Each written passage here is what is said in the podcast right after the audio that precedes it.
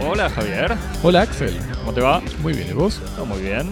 Bienvenidos a Cosmopodis, demoliendo la cultura del mundo de a dos temas por semana, en vivos del Estudio 1 en el sur de París, reunidos hoy para hablar de la exposición Gordon Matta Clark, An Architect, o sea, Gordon Matta Clark, An Arquitecto, que tuvo lugar en el Jeu de Pomme hasta hace unos días, así que yo me la perdí. Lo aviso desde ahora. Y hablando de Jeu de Pomme, lugar eh, icónico de la Revolución Francesa, vamos a hablar también de la película Un peuple et son roi, o sea, Un pueblo y su rey, del director francés Pierre Scheller, que trata de el pueblo francés y de su último rey del siglo XVIII, Luis XVI. Javier, Axel, eh, si nos querés mandar un mail, ¿a dónde? nos escribís a cosmopodis.gmail.com, Y si nos querés seguir en Instagram o en Twitter, nos seguís en arroba cosmopodis, ¿y qué haces? ¿Te suscribís? te suscribís y likeás, retuiteás. todas esas formas de interacción y te puedes suscribir a Cosmopodis en las plataformas Pocketcast, Stitcher, TuneIn, Apple Podcast, Google Apple Podcast, tirá las Podcast. más grandes, Javi. todas, todas, O en todas. SoundCloud, soundcloud.com barra cosmopodis y en medium.com, medium.com barra cosmopodis tenés los hermosos resúmenes de los capítulos de esta temporada y la anterior, siempre acompañado de bellas imágenes. En donde también te puedes suscribir a nuestra newsletter, eh, nuestra Tenemos un pasante que se ocupa todas las semanas de hacerla, así que se pueden suscribir y es gratis. si quieren recibir más spam. Si no se queda sin trabajo el pasante. Eh, y no hubo ningún correo de oyentes eh, desarrollado, pero yo recibí comentarios, eh, gente diciéndome que Black Clansman es mala. ¿Ah, sí? Sí, sí, la gente me insiste con eso, pero quizás por eso que, la como defendí. fijados en el de... Claro, no, no, es que, debe haber sido por eso que la defendí, que yo había escuchado tanto que era mala que cuando la vi dije, ah, bueno, no es para tanto. Está bien, Cosmopodis tiene que ejercer ese- hago, hago esa política de oposición. Sí, sí, sí. No, pero también puedo hacer un gesto, si querés, de, de autocrítica. Voy- No, voy, a no, repensar. por favor. Eh, pero bueno, hablando de destruir monumentos. Bueno, y hablando también de inter- interacciones con, con nuestros oyentes, teníamos un oyente que también en Twitter nos, este, nos llamó, eh, nos exhortó a que fuéramos a ver la exposición de Mata Clark antes de que antes de que se, se terminara, así que un este, saludo a, a nuestros oyentes que, que siguen y que nos aconsejan, nos solicitan, solicitar una palabra tan arquitectónica que viene bien para la exposición.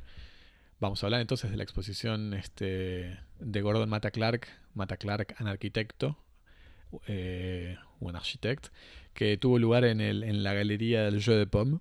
Es un, centro de arte, una galería en el centro de París, en el jardín de Tullerías, eh, cerca del Louvre, que se dedica en general a exponer fotografía y video, tal vez, un poco, pero es más bien fotografía, ¿no? Sí. Este, sí, sí, confío, confío en tu juicio para evaluar, pero sí, en general tiene, ti- tiene cuestiones igual. visuales. en general es, fo- es fotografía y fotodocumental.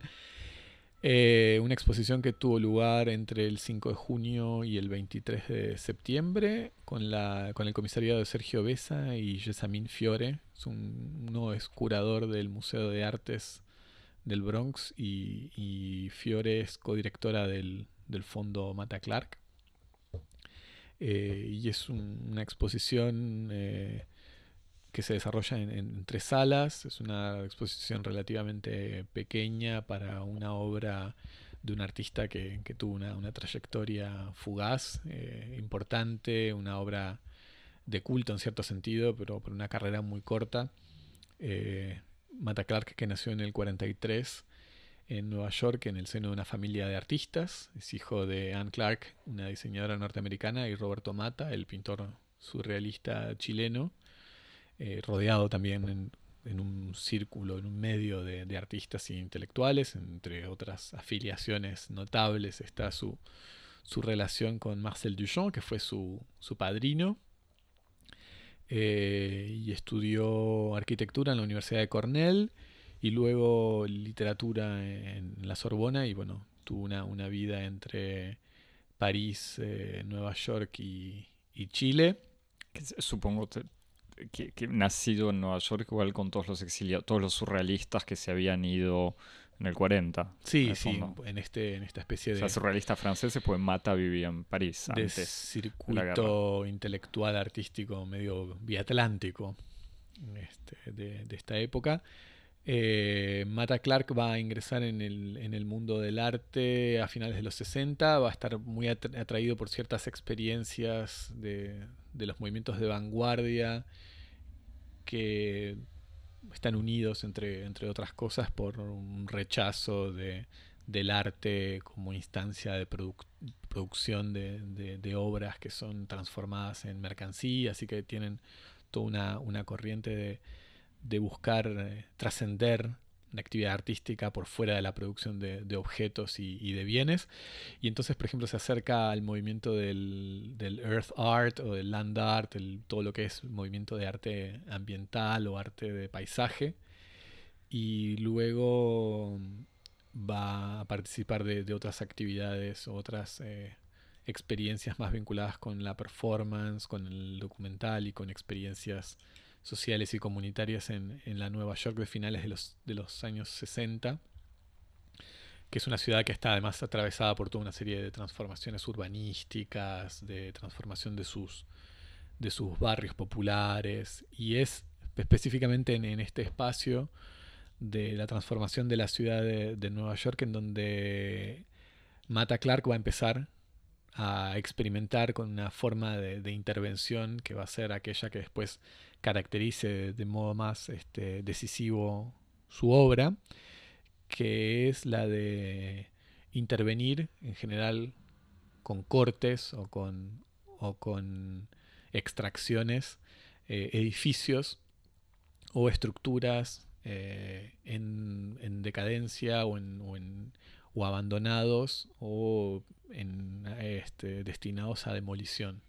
Casas y edificios en el Bronx, eh, que estaban preparadas para ser demolidas, que él ingresa eh, clandestinamente en muchos casos eh, y los interviene, por ejemplo, este, practicando cortes transversales o haciendo secciones, cortes con formas de, de cuadrados, de prismas, de círculos en paredes, en techos.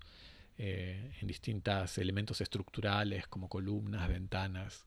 ¿Llegó a trabajar como arquitecto él? No, no, no, no trabajó como arquitecto, es su formación. De alguna se puede decir que quizás estas intervenciones sí bueno, eran trabajo de arquitectos, pero no construyó. Precisamente, no, no trabajó profesionalmente como arquitecto, si esa es la pregunta, y es eh, algo a lo que vamos, vamos a discutir un poco después al final de, estos comentarios. Pero su preocupación eh, a propósito de la actividad arquitectónica, atraviesa su, actividad artística y empieza eh, con, justamente con esta especie de descubrimiento que él hace de, este, esta serie de, intervenciones eh, que forman, que participan de una serie de reflexiones que él desarrolla con una serie de, colaboradores y, de, amigos que forman parte de su círculo, su círculo íntimo, creativo eh, y que después va a ser, va a ser eh, bautizado bajo el nombre de, de Anarquitectura, este, un, título que además está eh, rodeado de una serie de connotaciones o de sonoridades este, un, poco, un poco paradójicas. Recordamos que en inglés anarquitectura, esta especie de composición de dos términos, anarquía y arquitectura, es homófono de una arquitectura. Eh, anarchitecture, eh, en tanto que anar anarcoarquitectura o arquitectura anárquica, o también homófono de una arquitectura.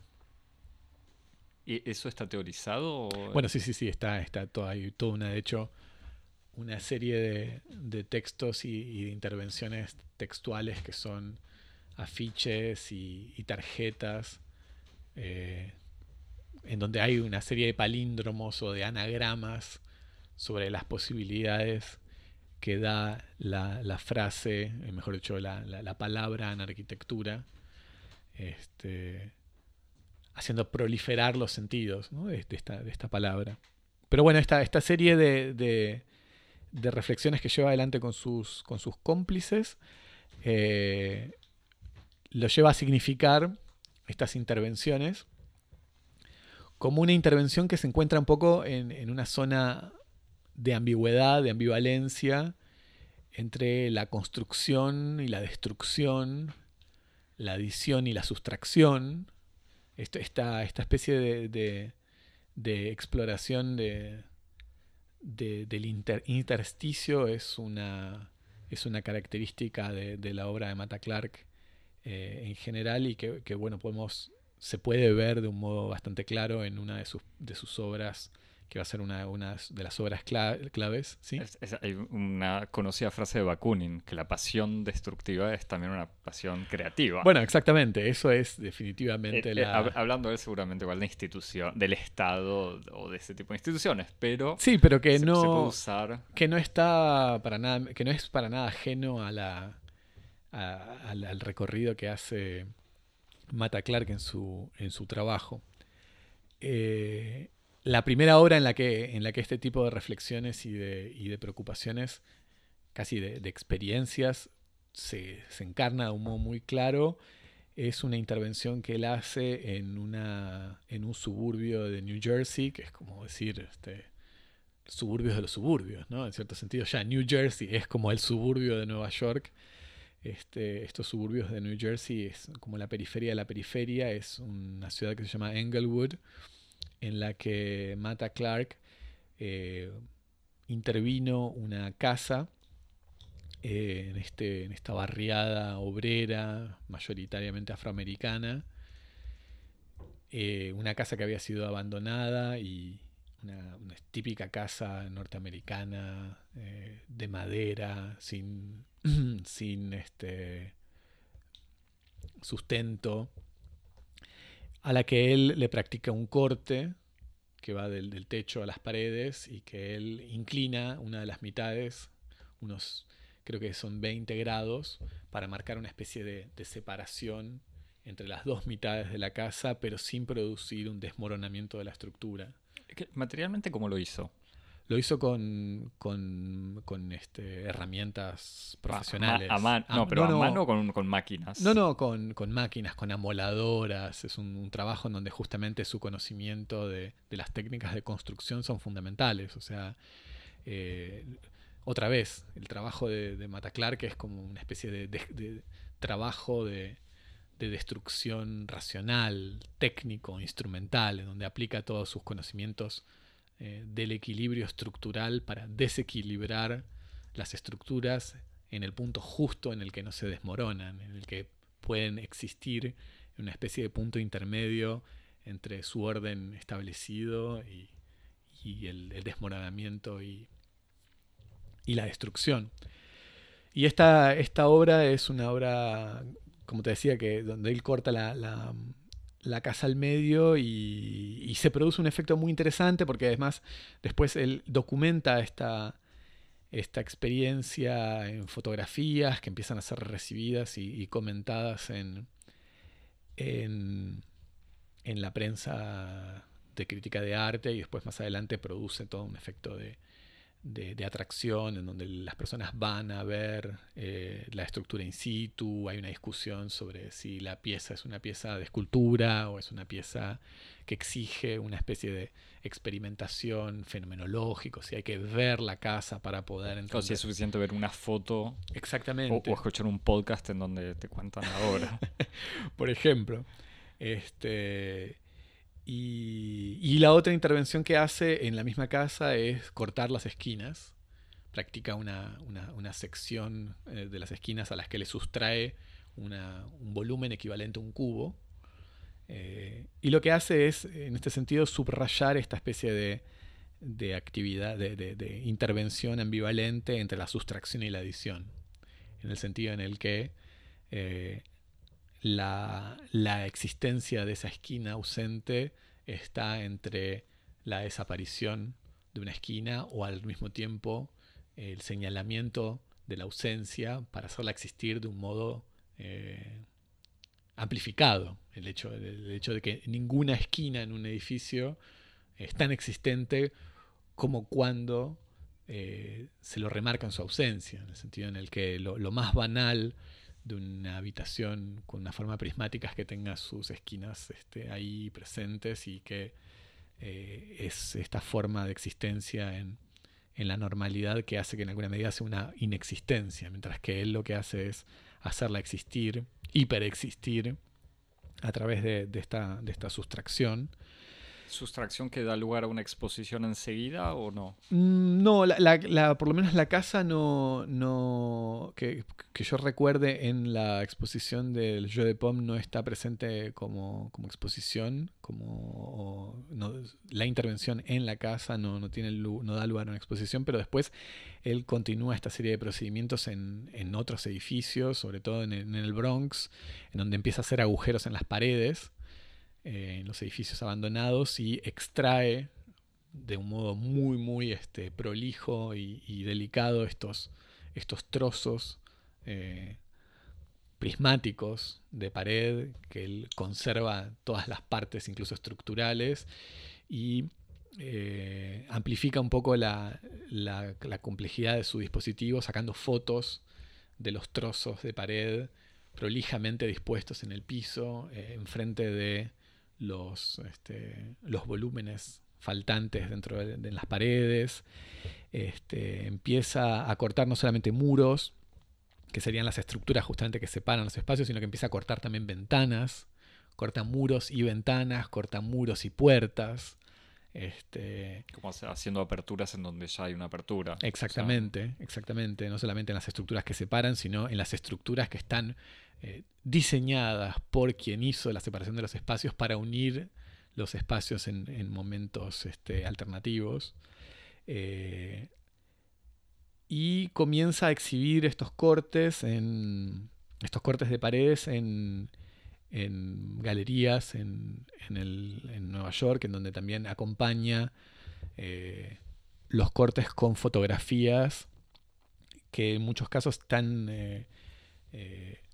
diseñadas para eh, tener una relación de proporcionalidad con los fragmentos de muros que están dispuestos en el espacio de la galería. Es decir, si hay una galería, si hay un, pedazo de, pared que mide, no sé, 50 centímetros por 50 centímetros y que es una pared blanca, eh, en el muro de la galería uno ve una fotografía de la habitación en la cual está faltando ese, ese, ese pedazo, de, muro. y la, fotografía tiene una proporción que se corresponde exactamente con el pedazo de muro. Por ejemplo, si es el pedazo es de 50 por 50, la fotografía tiene 50 por 50, produciendo una especie como de, no solamente de relación de correspondencia entre el objeto y el documento, en el sentido en el que el documento funciona eh, como una especie de evidencia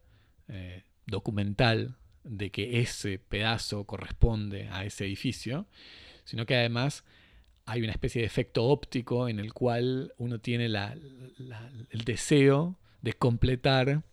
Eh, cerrar el hueco con esa misma foto que, que tiene un hueco. Exactamente, cerrar incluso el hueco en la pared de la galería, como si ya la fotografía fuera de por sí un modo de intervenir en el muro de la galería y uno lo pudiera tapar con el objeto, eh, que es ese, muro de pared, ese fragmento de pared.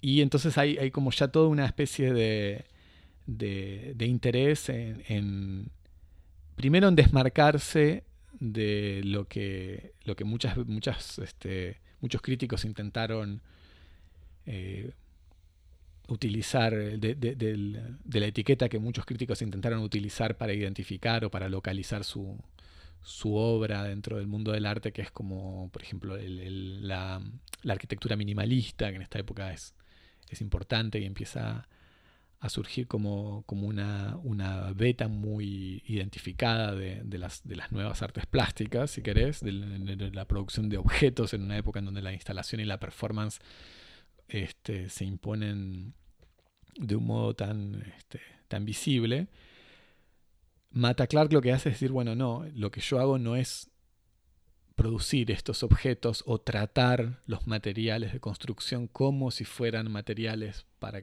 hacer esculturas, sino algo que está un poco entre la intervención material y eh, la reflexión sobre la representación de los objetos de arte, que ya es como una dimensión conceptual de su trabajo. Justamente lo que te iba a preguntar es, no hay, eh, con estas intervenciones al principio no, no, es que no crea obra, pero no crea obra vendible, no crea... No, no solamente, independientemente de, de, cuál lo sea... Que el mercado de él. Claro, su estatuto lo, que es difícil para el espectador es eh, localizar dónde está la obra. Eh, el, funcionamiento del dispositivo hace muy difícil que, la obra esté en algún lugar. Si está en, eh, si está en el pedazo de muro, si está en la relación entre el pedazo de muro y su historicidad tal como está representada en el documento que acompaña al pedazo de muro, si está en la fotografía, como garante de, la verdad, o si esa fotografía, que me parece otro detalle importante, eh, es una fotografía que forma parte de la obra o forma parte de la, de, la documentación de la obra. Este, en, este, en este sentido me parece que lo otro que es muy interesante es que él tiene una voluntad deliberada de borrar un poco las pistas estas. Eh, y en el mismo sentido en el que, por ejemplo, estas fotografías que acompañan la exposición no pueden ser consideradas como documento externo a la obra, él también va a acompañar estas exposiciones eh, de una serie de textos y de, y de manifestaciones textuales que se llaman las tarjetas de la arquitectura, que son como fichas o, textos manuscritos en donde él anota reflexiones o definiciones teóricas en general eh, muy inspiradas de tradiciones conceptuales que practican al mismo tiempo la densidad y la forma aforística, un poco como el situacionismo, eh, en donde le agrega a, su obra esta especie como de dimensión, del mismo modo que la fotografía le agrega una dimensión documental, estos textos le agregan como una dimensión teórico-discursiva, pero que no funciona totalmente eh, como un discurso teórico en el sentido en el que no está no obedece a los principios de univocidad y de claridad que se le, que se le exigiría a un discurso teórico porque en alguna medida Mata Clark rechaza la posibilidad de la existencia de un discurso exterior a la obra misma. O, sea, para, para, ver si entiendo bien, en, en, un catálogo de la obra de Mata Clark no estaría ni la foto del objeto ni la foto que él sacó, sino una foto de la presencia de ambos. Bueno, es muy interesante que menciones, la, menciones la, el, instrumento o la herramienta catálogo, porque Mata Clark se encargaba él mismo de hacer los libros de las exposiciones, que eran al mismo tiempo obras. Por ejemplo, como eh, imagino que estos textos que evocabas también no son ni el texto explicativo. Exactamente, están los textos o incluso están eh, fotos, las fotos de la exposición, pero en vez de estar dispuestos como están en la sala, están dispuestos en collage, eh, que producen proyecciones distintas de la obra de la que se puede ver en un espacio tridimensional con una sola perspectiva. Entonces, por ejemplo, hay composiciones que son similares a las composiciones que pueden existir en una pintura cubista, en donde distintas perspectivas de un mismo objeto confluyen para producir una imagen que en el fondo es una imagen analítica, porque no es una imagen vista desde ningún lado, es simplemente la composición a través del collage de imágenes con distintos puntos de vista. Donde de vuelta se ve de alguna manera su formación de arquitecto. No digo que sea un arquitecto al hacer eso, pero absolutamente. De hecho, más adelante él va a incorporar en sus libros de artistas los, los análisis, los, los, dibujos técnicos, eh, de los análisis volumétricos y morfológicos que le permitan a él hacer sus intervenciones en los edificios. Que además, otra vez, no solamente estos eh, dibujos y estas estructuras le permiten a él practicar su obra de un modo eficaz, sino que además estos mismos dibujos estructurales tienen una función dentro de la obra que es la de hacer eh, colisionar la prolijidad, la meticulosidad, eh,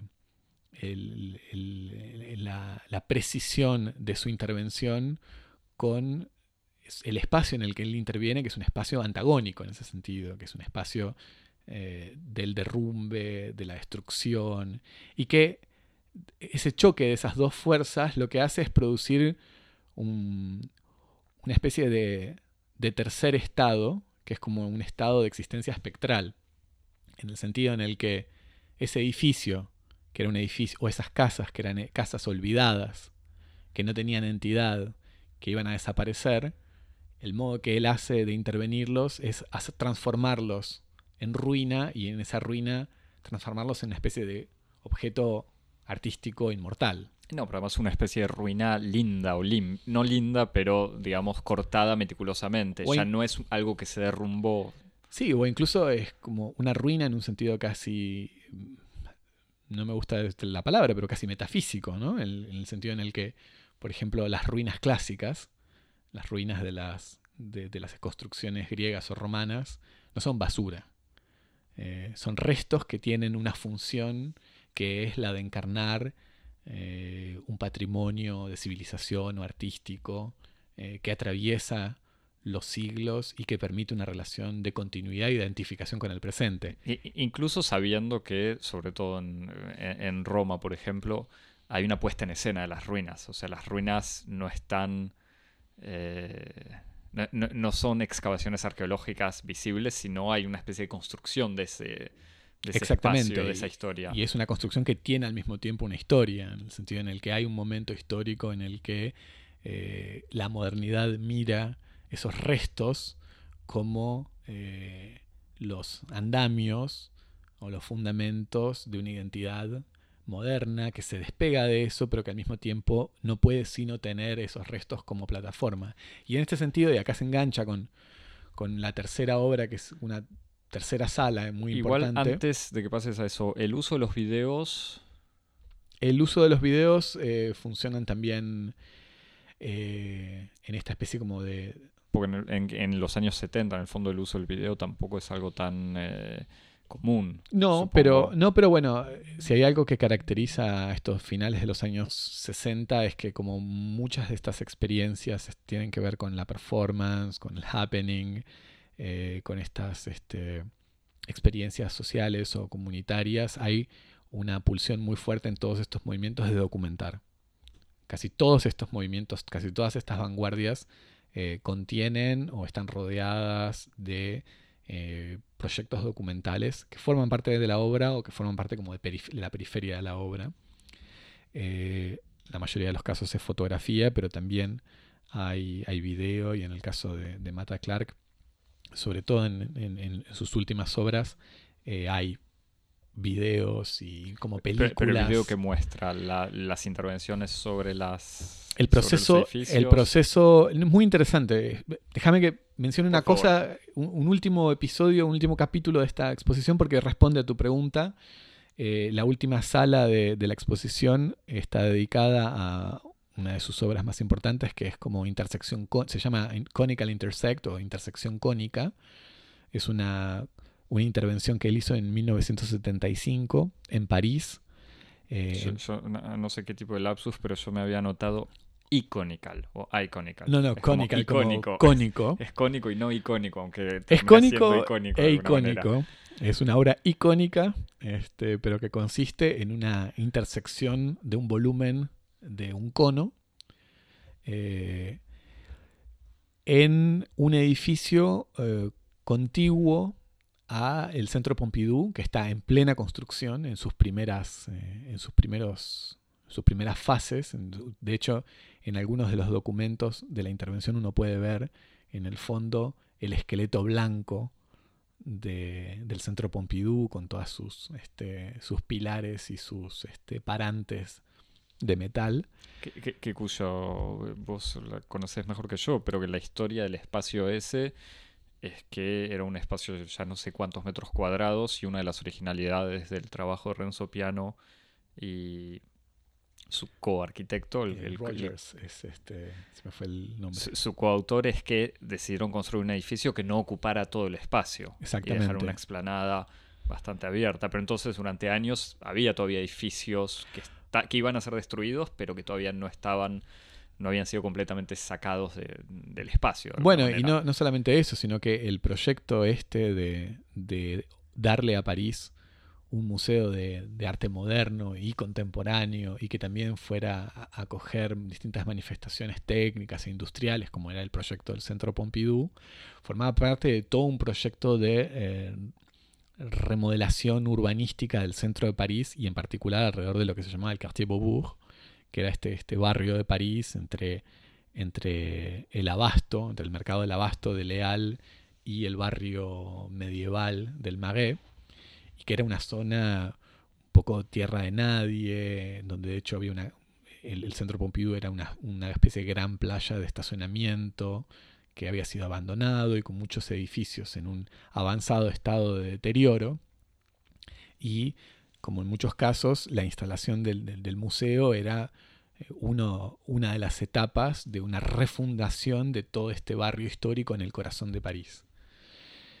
Y en el marco de, la Bienal de París del 75, a Mata Clark se lo invita para intervenir algunos de estos edificios que están destinados a la, demolición. Y él elige uno que está concomitante, al lado del centro. Ya naturalmente está, es un, edificio que estaba despoblado y que ya estaba incluso en un avanzado estado de, preparación para la demolición, con, mucho, con las muros, los muros medianeros eh, destruidos, o sea que es un edificio que está, un edificio del siglo XVIII erigido un poco en el, vacío de su manzana. Y Mata Clark interviene eh, trazando una serie de cortes que permite definir un volumen cónico eh, cuyo vértice superior, cuya punta se proyecta hacia, hacia el cielo o hacia el centro Pompidou y la base se proyecta hacia la vereda de la calle. El, el resultado visible de este ejercicio geométrico es la, la sustracción en un formato de un volumen cónico eh, que tiene una trayectoria ascendente y que va desde el, creo que desde el segundo y tercer piso, entrando por la pared medianera ingresando en el volumen del edificio y saliendo por la parte de atrás del edificio a la altura del quinto piso. O sea, en diagonal, de abajo hacia arriba y de adentro hacia afuera. O sea, atravesando todos los pisos. Y para que esta, esta forma sea una forma precisa, exige toda una serie de cortes extremadamente sofisticados en paredes. En... Porque hace todo esto sin que el edificio se derrumbe. Exactamente. Y de hecho se filma haciéndolo. Eh, y como vos me preguntabas recién en qué consistía y qué se documentaba, bueno, él filma también a la gente en la calle, mirando. La gente, los, eh, los peatones, eh, los transeúntes que paran en la florería, las miradas de los, de los conductores. Filma a la gente en la calle conduciendo y parando el auto para mirar qué es lo que está pasando ahí. Este, produciendo toda esta especie como de corpus documental de la mirada que en el fondo es un objeto privilegiado del, del, trabajo mismo que él hace, en el sentido en el que de todas las formas que él podría elegir, como él tradicionalmente, había elegido prismas y cuadrados, como en alguna medida la, la amplificación o la dilatación de la forma tradicional de la ventana y de la puerta, que son rectángulos. Él utiliza la forma rectangular eh, en todos sus primeros trabajos en el Bronx, en vez de utilizar esa forma, él utiliza un cono. Que el cono es, por definición, eh, la forma de representación de, la mirada y la perspectiva. Es como el, el, paradigma óptico para representar la mirada. Y lo que él hace es atravesar justamente eh, de este cono con una dirección que va de arriba hacia abajo.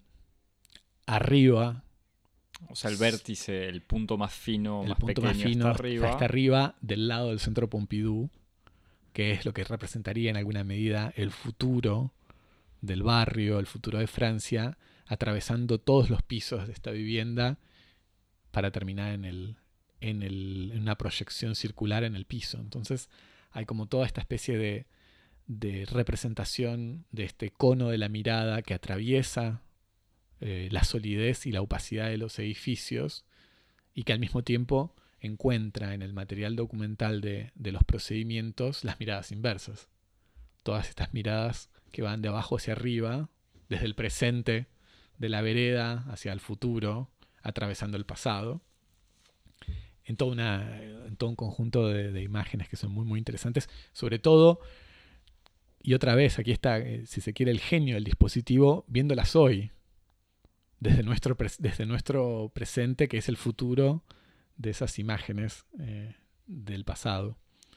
Así que vemos toda esta especie como de, eh, de dispositivo que tiene un funcionamiento muy, muy preciso, en donde lo que hace Mata Clark es producir esta especie como de, reproducción o de complicación, en donde todas las instancias se, se ponen una sobre otra, ¿no? Como lo, el pasado por encima de el pasado por encima del presente y por debajo del futuro, o incluso todas estas eh, todas estas operaciones que él hace rompiendo todas las paredes de las casas, eh, incluso en, esta, esta operación que hace en el edificio, que es unir el espacio doméstico con el espacio público de, de, las calles en, esta, en este salto urbanístico, si querés, de su obra, ¿no? que pasa de la intimidad del espacio de la casa a lo público del espacio vecinal. Que, es algo que en realidad pasa siempre en, en cualquier edificio que está siendo demolido se genera esa, esa relación rara entre el espacio que era privado pero que queda abierto al público, pero él supongo que con esta idea de hacer un agujero lo, explicita aún más. Exactamente, lo explicita aún más, este,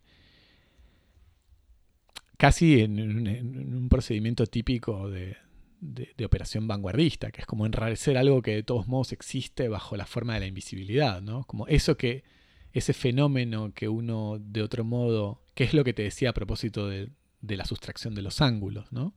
Ese fenómeno totalmente extraordinario y desgarrador que es la existencia de un hogar que ha sido abandonado y que va a ser demolido con todos sus con todos sus restos y, de lo, y que es en alguna medida la prueba viviente de formas de, vida, él lo que hace es enrarecerlo de modo tal para reactivarlo, para hacerlo existir nuevamente como algo visible en el espacio público. E, incluso en una de las fotos que, me, me mostraste, sacadas desde este edificio y a partir de, estas aperturas que hizo él que miran hacia la calle, también genera esta cosa medio rara que es desde un espacio que viene a ser cerrado, pero vacío, Exactamente. medio en destrucción, se mira hacia, un, hacia la calle, en realidad, donde están los autos pasando, se ven fachadas de edificios que están ocupados, con negocios y cosas así, y hay una relación medio rara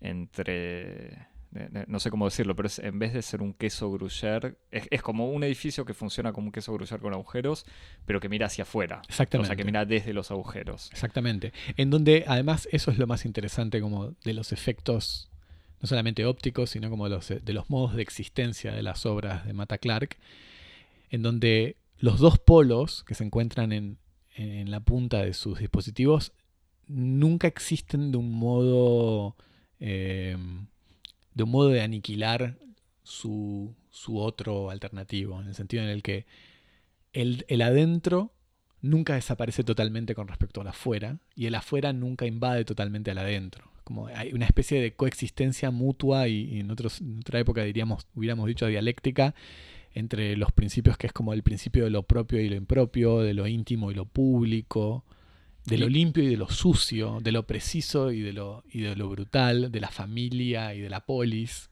Y, que el corte circular también le da un aspecto extraño, porque no es ni, una oposición clara, como sería quizás un corte cuadrado típico, pero al mismo tiempo es un corte circular demasiado limpio para un edificio en ruinas. Exactamente. Y de hecho, lo, si, si querés, este, el detalle final y más impresionante es que en estos materiales audiovisuales que acompañan la documentación de la obra, o que, como decíamos antes, forman parte de la obra misma, se incluye la demolición del edificio. Por parte, en la que ella no participó. En la que él no participa, por la de la cual... Pero en el fondo es la destrucción de su obra también. Exactamente. La destrucción de su obra transformada en obra. Eh, que, no es tal, porque la estamos viendo expuesta en este modo, como decía, un poco espectral, en donde la obra quizás no existe más, sino en ese momento en donde ya ni siquiera puede ser como reificada en su objeto. Así que eh, tienen siempre esta, esta especie de, carácter muy ambivalente, eh, estos dispositivos y estas obras de Mata Clark, eh, que me parece que es una de las características este, más interesantes de todo este arte de, vanguardia, muy, muy enraizado en la tradición de las vanguardias conceptuales, ¿no? como incluso a partir del mismo Duchamp.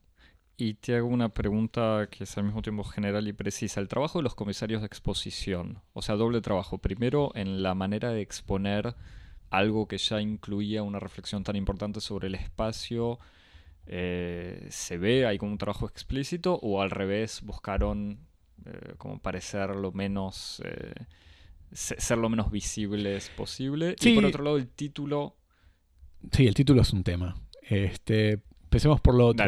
la, exposición es un poco, la verdad es que no, está muy claro para mí cuáles son las condiciones eh, con las que contaron los curadores. Me parece que, no, no, estoy bien informado, pero me parece que no es una una es, es, una es una exposición que viene del Museo del Bronx, o sea que no, que no toma en cuenta el espacio en donde se expuesta. Exactamente. No hay, si, si, lo que sí se puede afirmar, no hay una voluntad mimética, ¿no? Como decir, eh, poner en escena estas piezas intentando como reproducir eh, las condiciones originales de exposición. De hecho, eso es hasta un poco chocante, ¿no? Una vez ve estas obras eh, que tienen tantos que está tan este, asentada en un espacio del derrumbe y de la destrucción y de la ruina, eh, verlo enmarcado en un, en un este, marco muy prolijo, colgado en una pared blanca, es, un poco chocante. De hecho, cuando veía la obra, yo decía que esta es una exposición que me hubiera gustado ver en el Palais de Tokio, por ejemplo. Pero bueno, el Palais de Tokio es este edificio. Es un centro de arte también que tiene un espacio mucho más modular, que no funciona tanto en la modalidad del, cubo blanco, sino como si fuera una especie de gran espacio moderno, de tipo fabril, que, se reacondiciona en función de las exposiciones que, tiene, pero se reacondiciona de cero. Sin... Sí, sí, irreconocible de alguna manera entre una exposición y otra las, la circulación interna. En donde se, se, erigen y se, se, tiran abajo tabiques y todo, lo único que se mantiene son los pilares estructurales del edificio. Así que no, no hay un elemento así de puesta en escena particularmente llamativo o, conspicuo. Me apenó no poder ver el, catálogo de la exposición. Yo lo vi, eh, vi la exposición en sus últimos días, así que ya el catálogo no estaba disponible en la, en la librería del museo. Pues estaba agotado. Supongo. Este, así que bueno, queda para ver cómo, se hizo el, libro. En cuanto al título, el título también tiene un, tiene una, un elemento un poco problemático. El título es, como habíamos dicho, Mata Clark, anarquitecto. Y que es un, es un poco problemático en un sentido, como si querés, eh, muy, muy concreto y en otro en un sentido un poco más teórico. En un sentido concreto es que el propio Mata Clark tenía una relación eh, sin, polémica con respecto al, término de anarquitectura, en el sentido en el que muy temprano la crítica intentó identificar su obra como anarquitectura, como si fuera una especie de corriente o procedimiento específico, y que él intentó desmarcarse de esto, diciendo que, este, que sí, que su obra estaba inspirada por una reflexión anarquitectónica, pero que él no era un anarquitecto en el sentido en el que no utilizaba a la anarquitectura como un proyecto propositivo, eh, en el sentido en el que él eh, no quería, para él la anarquitectura era un método de, reflexionar y cuestionar eh, una cierta actitud de la racionalización del espacio, de la construcción, pero que no era para él o para quienes compartían esta reflexión. era todo un grupo. Era un grupo eh, una plataforma para, proponer una modalidad alternativa eh, de construcción o de organización del espacio. O sea, no, no, no hay que entender la anarquitectura como una especie de experiencia, si querés, utópica eh, de la organización del espacio o de la construcción de viviendas, sino más bien como una predisposición crítica a las ciencias y, las, y, las artes de la estabilidad y la estructura. En un sentido, anarquía en el sentido casi más literal de desorden. o, sea, no literal, pero el, uso más básico. Y arquitectura en un sentido no solamente de la construcción, sino de todas las formas de estructuras y de, instituciones de la estabilidad, en cierto sentido. ¿no? Este, y, en ese, y, en, ese aspecto, nombrar la, la, la, la exposición Mata Clark, arquitecto, eh, parece un poco extraño y tal vez forme parte de, una voluntad específica de, los curadores. Marketing. O sea, identificarlo sí, para, de que se entienda de qué Sí, de marketing o incluso con una, voluntad así paradójica, ¿no? De, ponerle este título, que es en el fondo un título imposible. ¿no? Porque, a todo esto de vuelta, la, la exposición retoma casi la totalidad de su carrera corta carrera, pues muere joven. Muere joven, muere en el 78 víctima de un cáncer fulminante con treinta y pocos años, 35 años creo.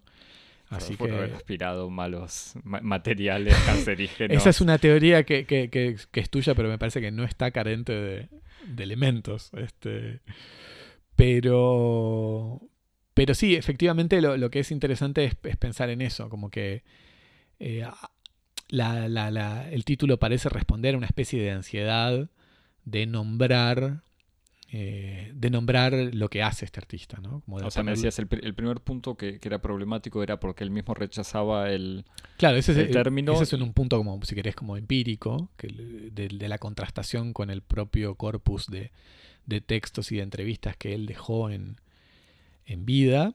Y después, desde un punto de vista más fundamental, es, bueno, esto, ¿no? Como este, de circunscribir eh, una obra que en algún sentido es tan este, diseminante y, cuya intervención específica es la de intentar borrar los puntos de anclaje eh, de la existencia de, los, de, la estructura de un edificio. Y con todos los elementos que evocaba, además el uso de fotos, el, uso de videos. Exactamente, el, estatuto de la obra de arte, eh, el espacio incluso entre, entre la acción lícita e ilícita, porque en muchos casos este, sus intervenciones eran intervenciones que eran clandestinas y que le han valido incluso procesos en la justicia. Eh, esta, esta, obra que justamente transita el espacio gris de la clandestinidad, ponerle un título como anarquitecto, eh, parece un poco, un poco polémico, un poco problemático. Este, me parece que como que la, clave está en pensar que, un poco la, anarquitectura o el trabajo de Mata Clark tiene esa especie de imposibilidad de definición que es propia a la, actividad de los artistas y que también en cierto sentido es propia a la actividad de los anarquistas, en el sentido en el que es muy difícil definir eh, cuáles son los contenidos que hacen que una persona sea un artista o sea un anarquista, pero que es muy fácil de reconocerlos en la práctica. Este, y en este sentido creo que... Eh, con incluso los anarquistas que defendían, que, privilegiaban la práctica y no la teoría. Específicamente, claro, exactamente. Para definir. Exactamente. E, y en ese sentido me parece que eh, hay un, puntos así como que no necesitan explicitación para entender que son verdaderos. O sea, tanto los artistas como los anarquistas tal vez no podemos producir un discurso, un saber que permita identificarlos o localizarlos, pero al mismo tiempo se los reconoce en la práctica. Eh, y en este sentido me parece que, ahí este, hay, algo de hay algo del epíteto de, anarquista y de, de, anarquitecto que va, va más, más por ahí que por la, la delimitación de una cierta eh, expertise, de un, de un, cierto saber, de un cierto conjunto de prácticas profesionales que podrían definirlo a, a Mata Clark como anarquitecto eh, en el campo del arte al lado de performer o fotógrafo o escultor. Es que, me hace pensar, salvando, hay, muchas diferencias, pero como una especie de moda eh, en París, pero seguramente en otros lugares, de usar edificios que van a ser demolidos como espacio de exposición, sobre todo de graffiti hmm. o de arte callejero. Bueno, pero esto va, me parece mucho más allá que simplemente usar eso como, como tela temporaria. Sí, bueno, eh, además eh, me parece que lo interesante es que Mata Clark también trabaja con todas estas manifestaciones del arte urbano en el momento en el que el arte urbano todavía no está reconocido dentro de, digamos, del sistema de valores del mercado del arte. Por ejemplo, una de sus últimas piezas Ay, ahora no recuerdo bien el dispositivo, pero es una, una pieza en donde él lleva un camión al Bronx y deja que, que la gente sea pintado, lo que sea. pinte y después lo destruyen y hacen una fogata y con esa fogata hacen una comida y desaparece todo. O sea, ¿Qué hace pensar a las, el tipo de cosas que hace Bansky?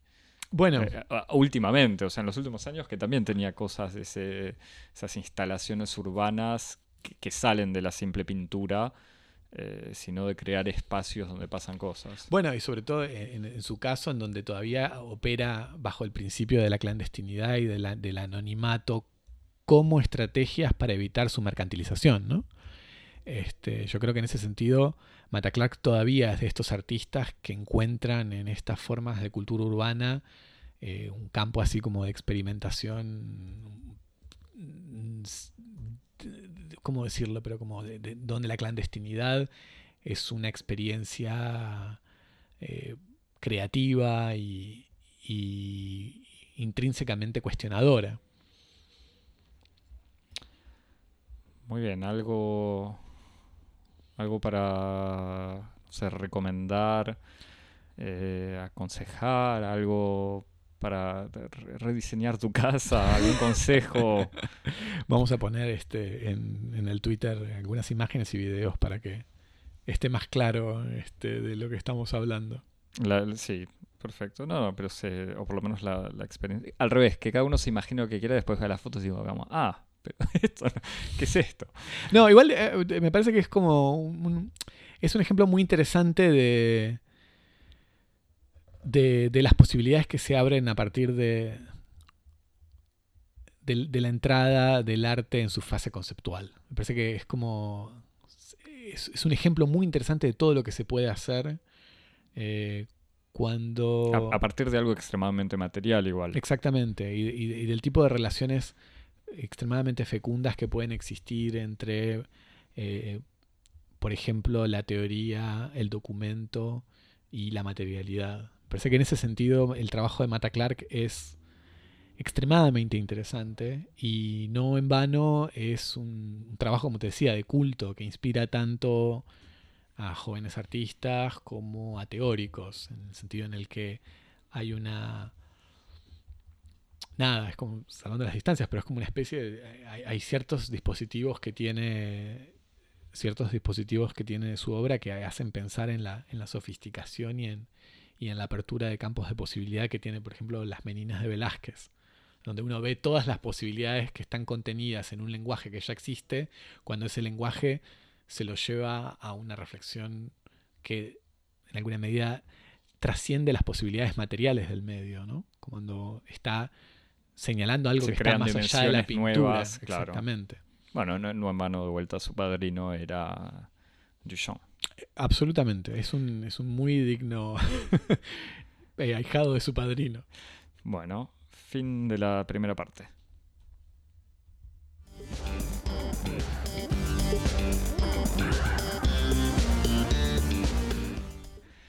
Bien, después de haber paseado por las tullerías en, un lugar llamado el- de Pomme, Las posibilidades que abre en las vanguardias.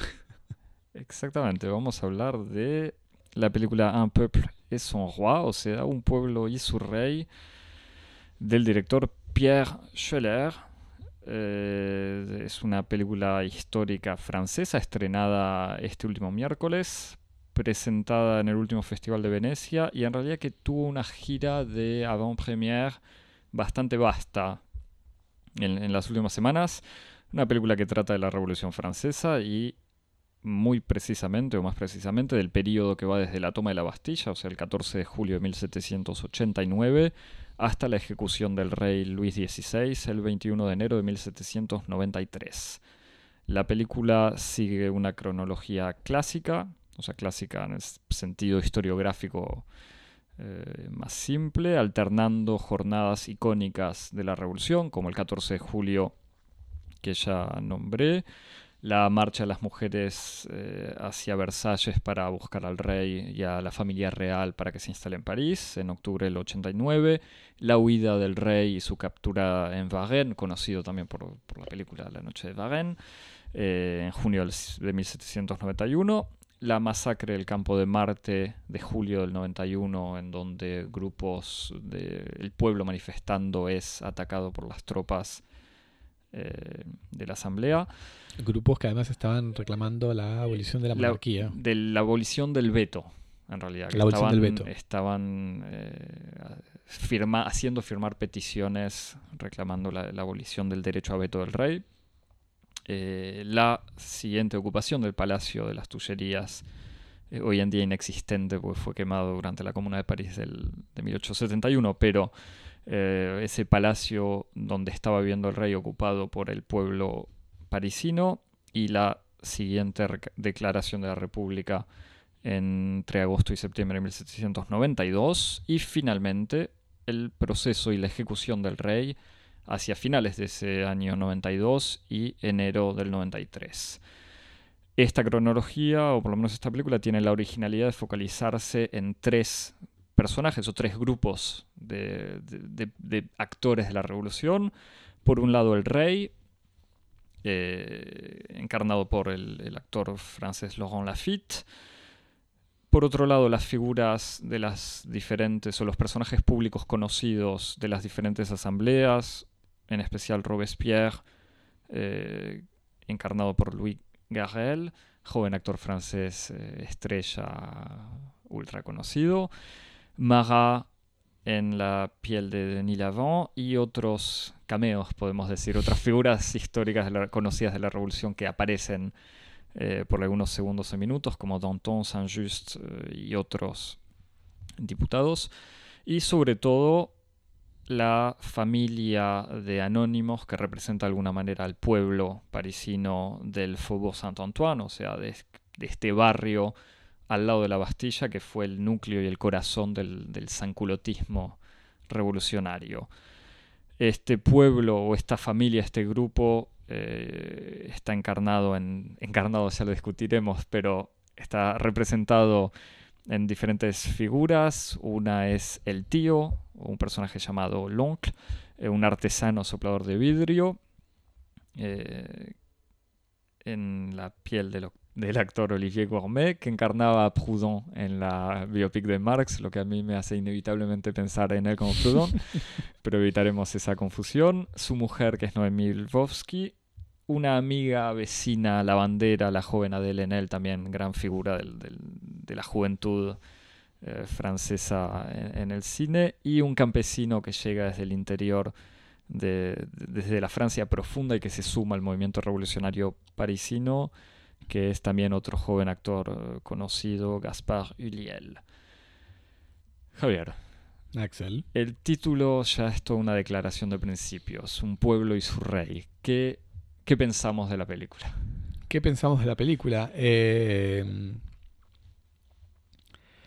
mira, para empezar, si querés, como con, la anécdota que yo te había dicho, yo pasé por estados muy extremos en muy corto tiempo. Eh, en los primeros 30 segundos, el primer minuto de la película, yo dije, esta película va a estar muy, muy buena. contame cómo empieza la película. Te cuento. Esa primera escena. Hay creo que se, anuncia, hay una leyenda que se imprime en la, pantalla que dice... Eh, el Domingo Santo. Domingo de Pascuas o algo así. Eh, el rey recibe a niños... Eh, el rey recibe niños pobres en Versalles o algo por el estilo. Y les lava los y les lava los pies. Y entonces vemos los distintos salones del Palacio de Versalles en donde se precipita la corte para organizar este, este, evento y espían desde las ventanas y las puertas cómo se va organizando.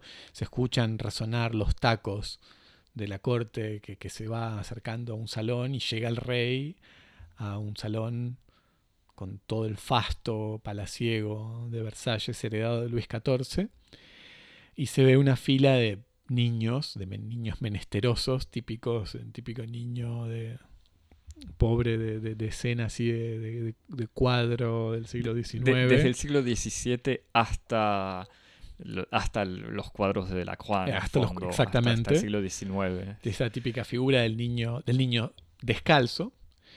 Y el rey se, se inclina para, para lavarles los pies en una pequeña vasija de plata con un agua transparente, en una maniobra extremadamente protocolar, en donde no hay ningún tipo de, de afectación ni de nada. El rey ejecuta los, los movimientos, los toca así de un modo como muy, muy... Este... Sí, acaricia ligeramente el pie con un, co- con, un trapito Con, un- limpio. con un trapo, agua. así casi es, es mucho Más menos el gesto. que limpiándolo en el fondo. Exactamente. Sin ningún, con, con un gesto que tiene una afectación que lo único que hace es subrayar la- el, el elemento simbólico de- del acto. Y, y repitiendo la frase que ahora no me acuerdo, pero que debe ser una cita El bíblica o algo así. te el rey te, te cuida, el rey está contigo. Una frase así típica de. Como de, de- Es, pero es como te lavo los pies y, y soy tu servidor. Es también una frase puramente protocolar Sí, sí. Y, y que toca mucho más al, al rey al pronunciarla que a o los a la, niños. o a la corte o a la- incluso. Hasta que llega un último niño que cuando que, que- que- que- que tiene la que tiene el coraje de mirarlo a los ojos al rey y desde su inocencia y, y- y- y soltura infantil le dice al rey pronto pronto voy a tener zapatos Y a que lo que el dice rey a lo que, a- que se, se lo dice justamente con una con una soltura Casi orgulloso de, de poder anunciarle que algún día va a tener zapatos. Con una soltura que, que, que, hace que, que el gesto entre rápidamente en el terreno de la amenaza. Exactamente. A lo que el rey responde con una, cara, con una cara de sorpresa y de espanto, y ahí hay un corte, la escena termina y yo dije, wow, esta película va a estar buenísima. Si empieza así, esta película va a estar buenísima. Y rápidamente mi entusiasmo se disipa. Con el plano siguiente es el cielo oscuro por el, por el humo de, las distintas actividades fabriles y artesanales de París y se dice 1789, una fragancia de libertad. Yo "Oh, bueno, ya está. Pero, para, no, no no es para defender la escena siguiente, pero que todavía prometía cierta, yo no sé si se puede decir poesía, ya. Justamente es lo que murió ahí. Eh, una toma de una torre que se o sea, uno reconoce porque sabe que está viendo una película que trata de eso y, y porque son imágenes conocidas, una torre de la Bastilla, Bastilla que recuerdo no existe más porque justamente fue tirada abajo el 14 de julio de Era una 1789. guarnición militar y una Era prisión. prisión.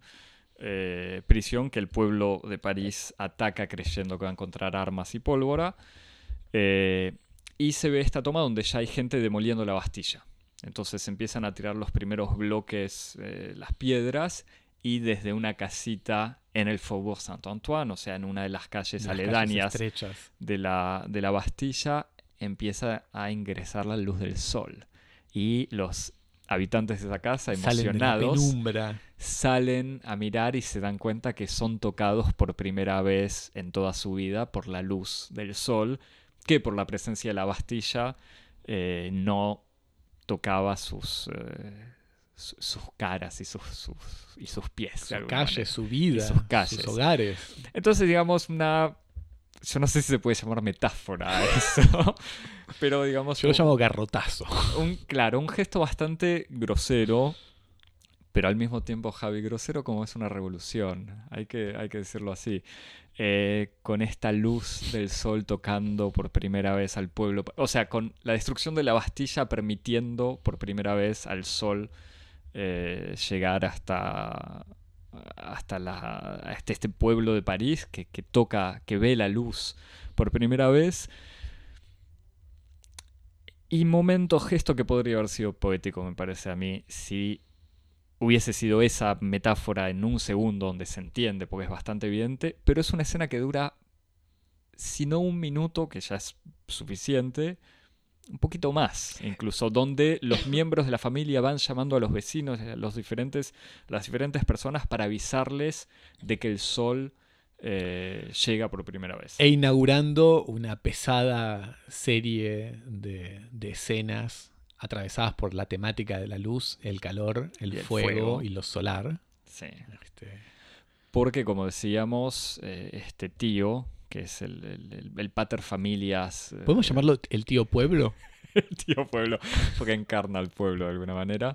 eh, es soplador de vidrio, entonces está constantemente frente a un horno eh, con, un, con, un, fuego a no sé qué temperatura, pero extremadamente... Que después en, un momento, en una especie de arrebato malikiano eh, por Terrence Malik, eh, se interrumpe en uno de sus momentos de trabajo y se proyectan escenas de erupciones solares captadas por un satélite de la NASA de baja resolución.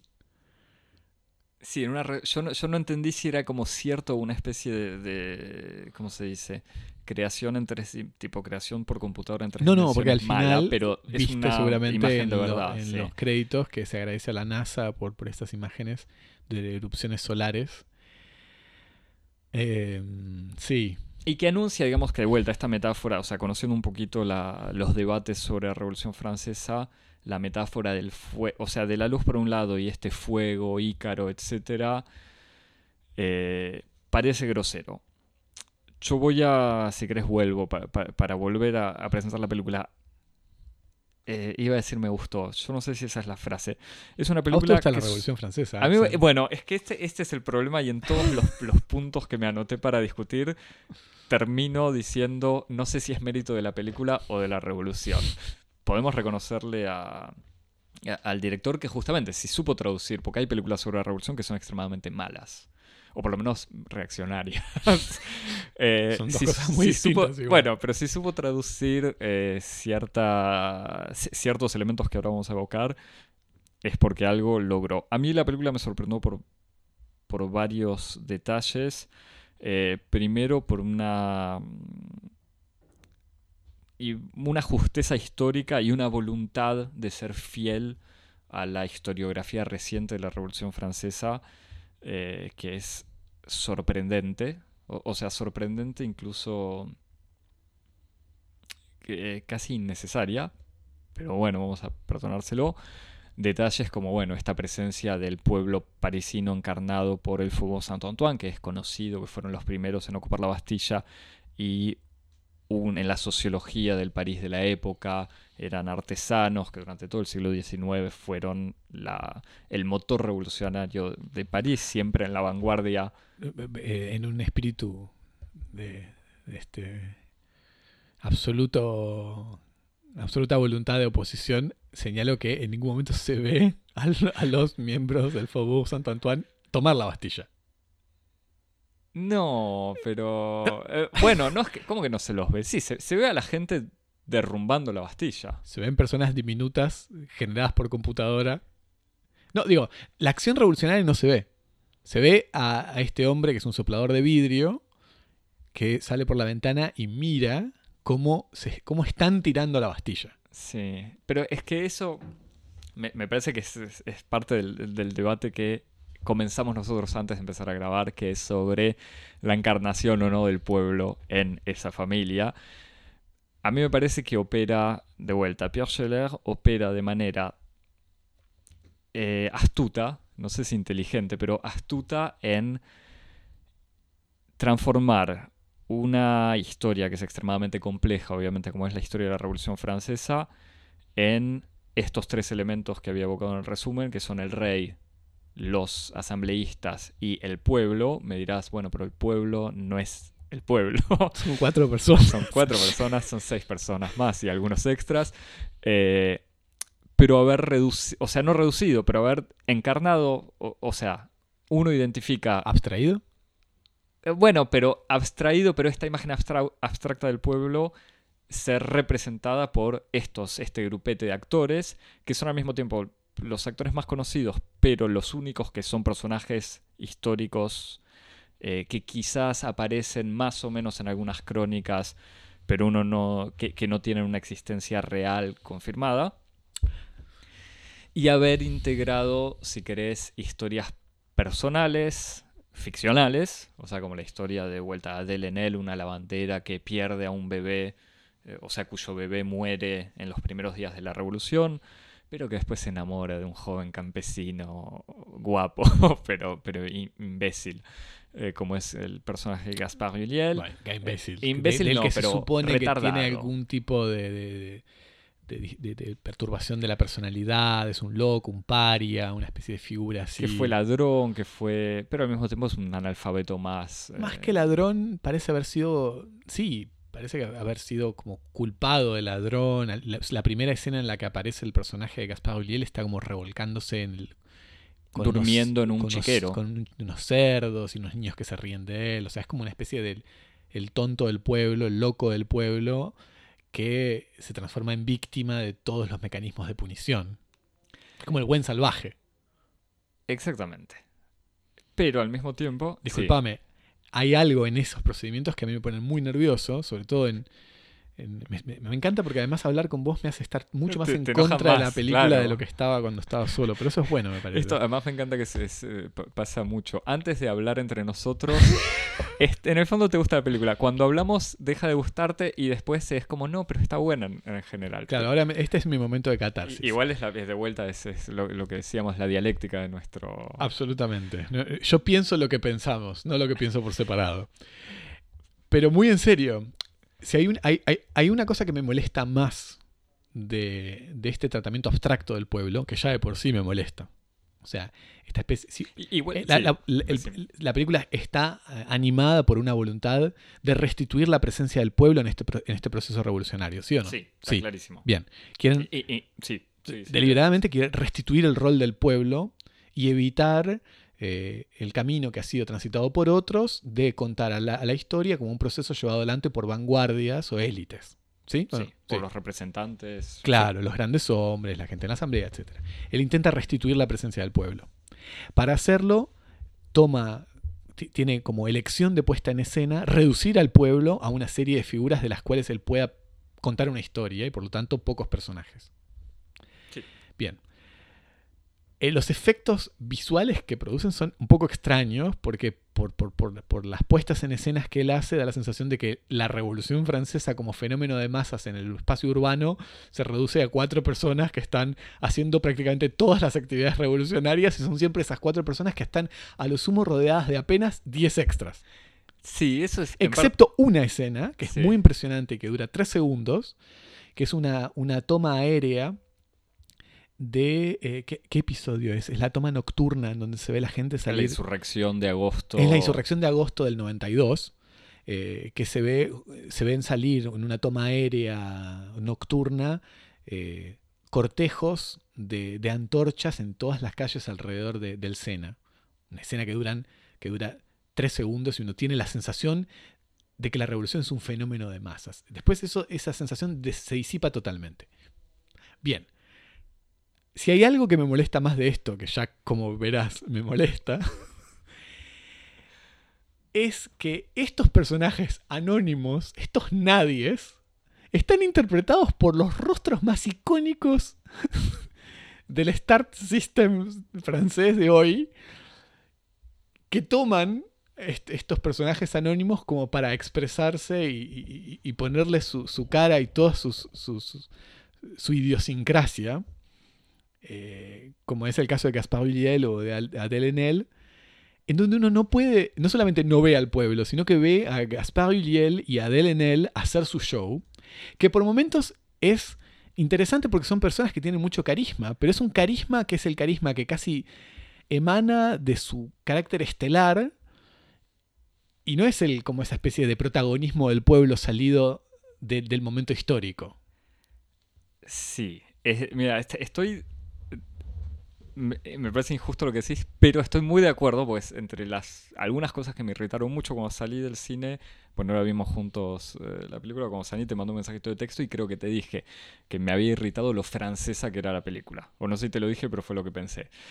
Eh, hay una relación, yo no, sé si es necesario entrar en esto, pero hay una relación eh, particular, digamos, entre el público francés y ciertos actores franceses, y me da la sensación que Adèle Haenel, por ejemplo, al público le gusta que Adèle Haenel encarne Francia. Entonces sí, son típicos personajes icónicos, entonces tiene incluso una manera de hablar eh, en la película que es em, no es necesariamente grandilocuente, pero son esos, esos Sí, personajes que en el cine francés van a quedar en la historia, digamos.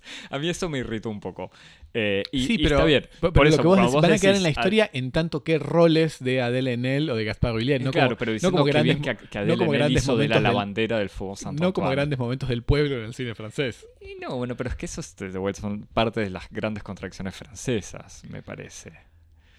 Mira, como, un como un experimento mental, a mí me hubiera interesado más por ejemplo, imaginar... Es la República Aristocrática, como lo decía un gran amigo antropólogo. Es como la República Francesa nunca salió de la monarquía. Pero, pero a mí me hubiera interesado más, si querés como experiencia, imaginar, en vez de una película como mimética, con una voluntad de realismo, imaginar como una especie de, de una película que sea como la puesta en escena de una obra de teatro, como si fuera una película de Derek Jarman, por ejemplo, en donde yo veo entrar a escena a Enel actuando de pueblo.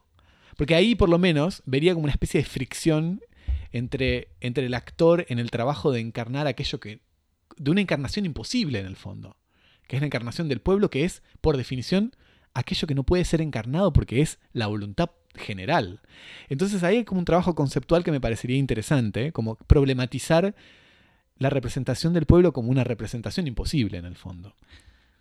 Ahora, en vez de, obviamente, esto, este, pero eso esto supondría, un, dispositivo, eso supondría un dispositivo un poco vanguardista con respecto a lo que es la película. Ahora, si la película tiene un espíritu de representación realista, esta especie de, de divificación, de vedetización de los rostros del pueblo me parece que un poco, este, como se diría en inglés, como derrota su propósito.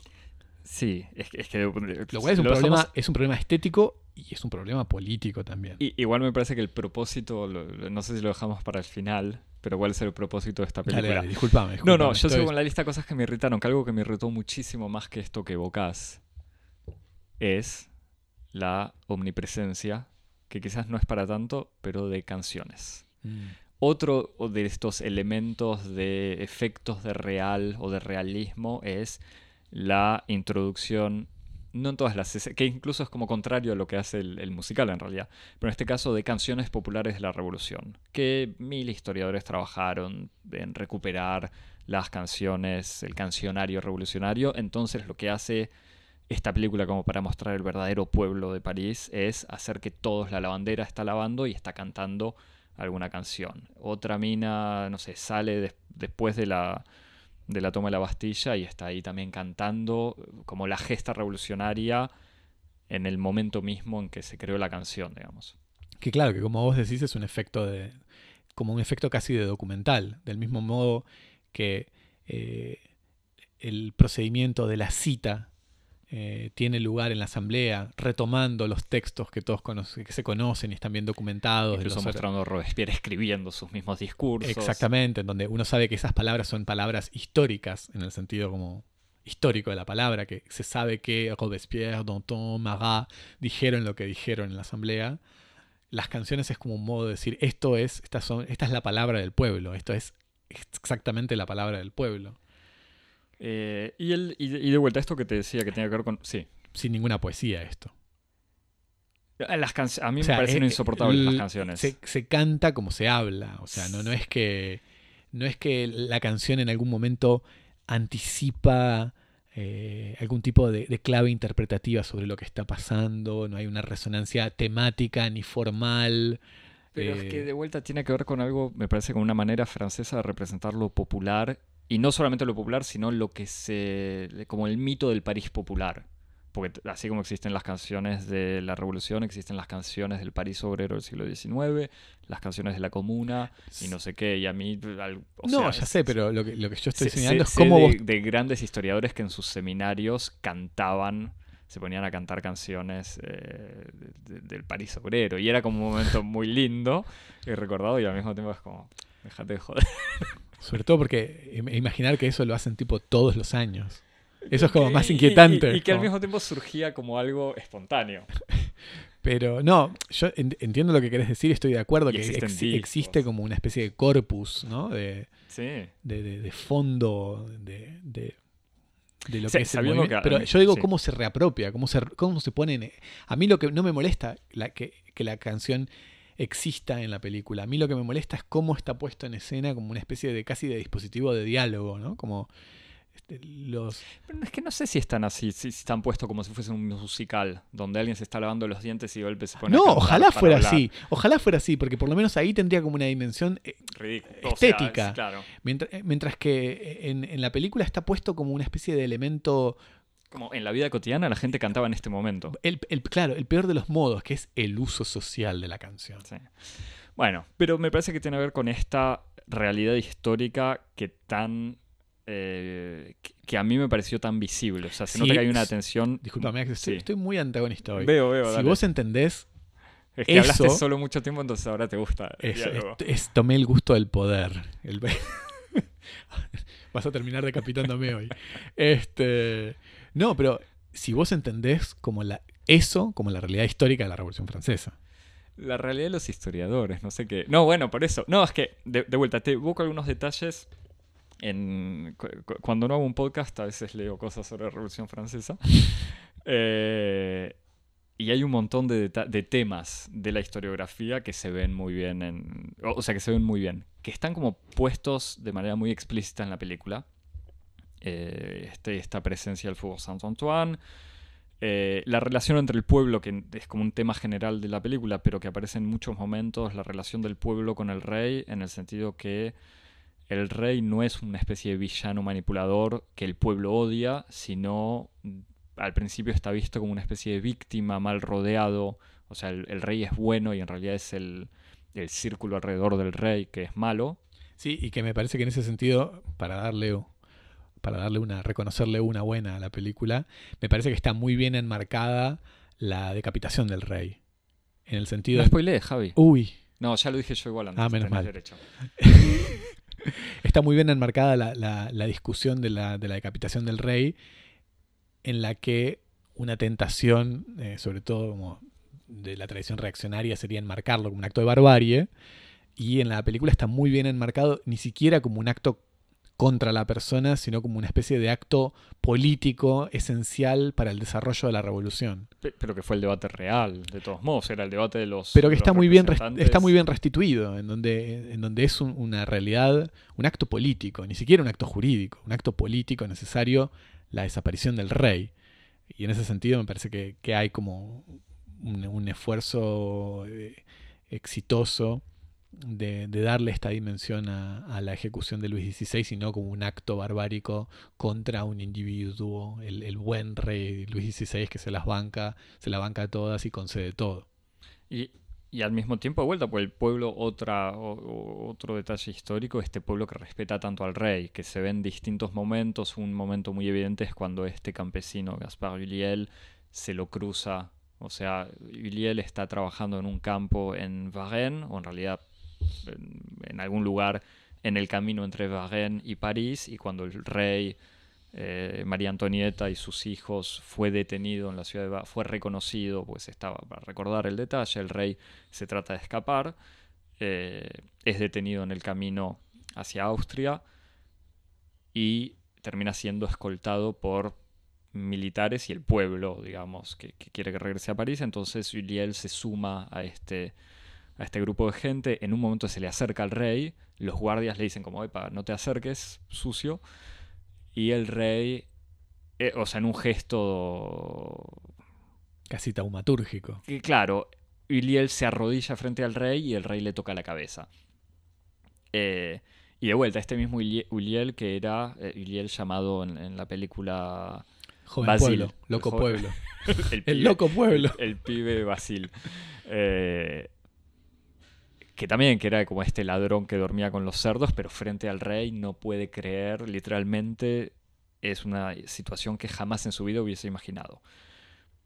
Después otros detalles, nada, la, organización de los clubes revolucionarios, los debates políticos que se hacen en las iglesias, la presencia de un catolicismo en la práctica, o sea que la gente eh, sigue jura- o sea, rezando, presignándose y creyendo en Dios, a pesar de que, este detalle sí que no aparece en la película en realidad, la iglesia como institución está siendo destruida, se le están sacando los bienes, etc.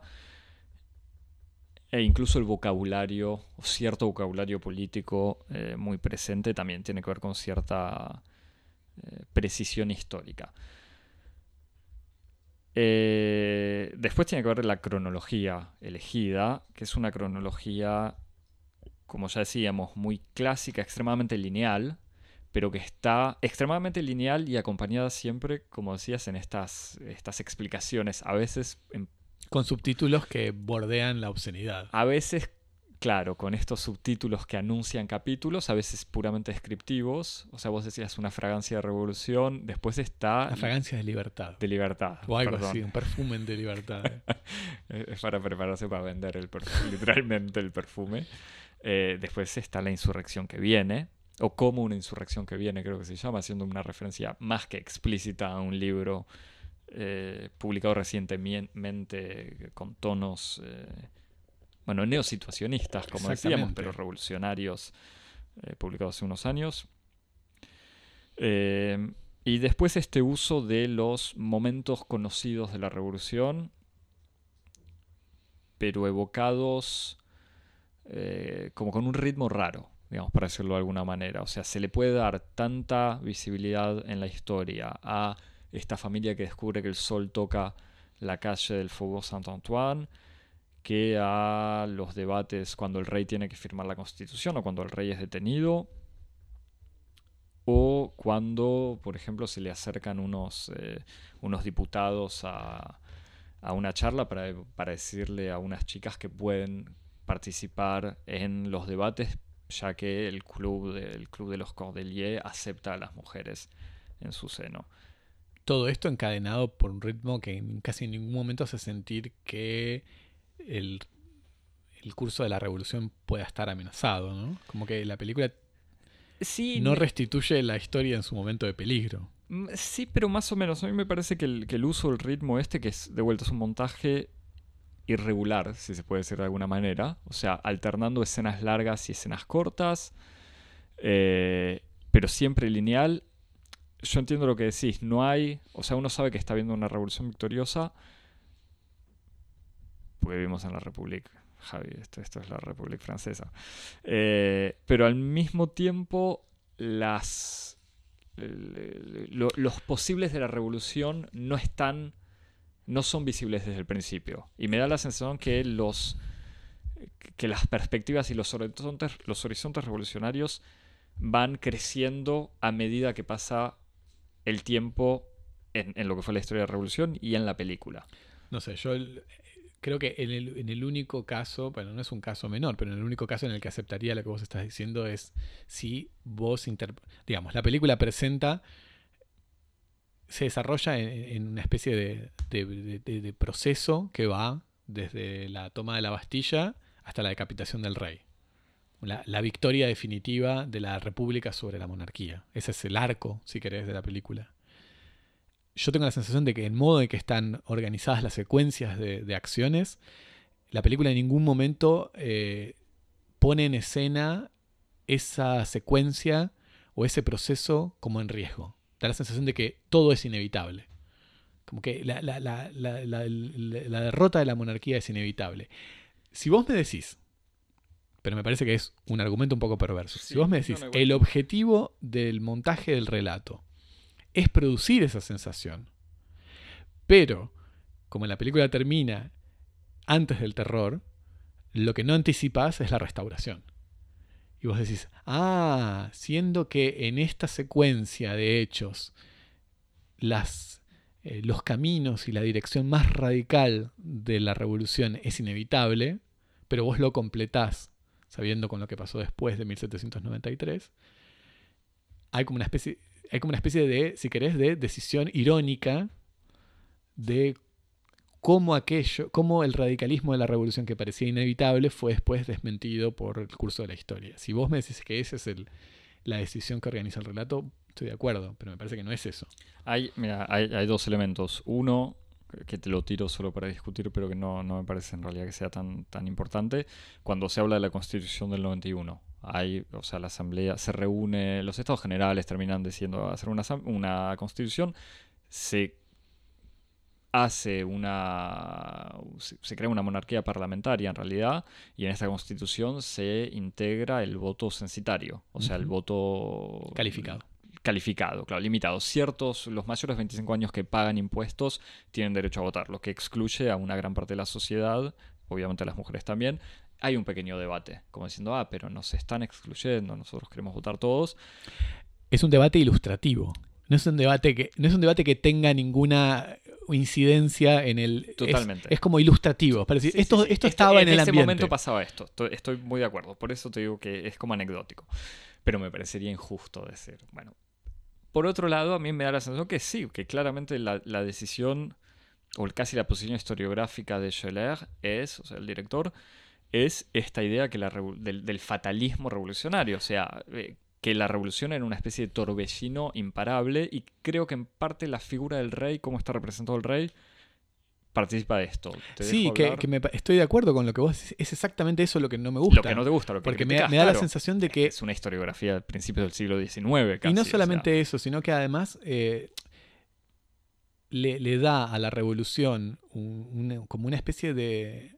La mira a través de los ojos de la teología casi. Sí. No, la, teleología, sino teología. Teología, claro, es como una especie de, El destino de Francia era ser república. que está más allá de la política, cuando justamente lo, extraordinario de la revolución es como proceso y aventura política. Sí, para relativizar la, un poco la despolitiza. Sí, por un lado...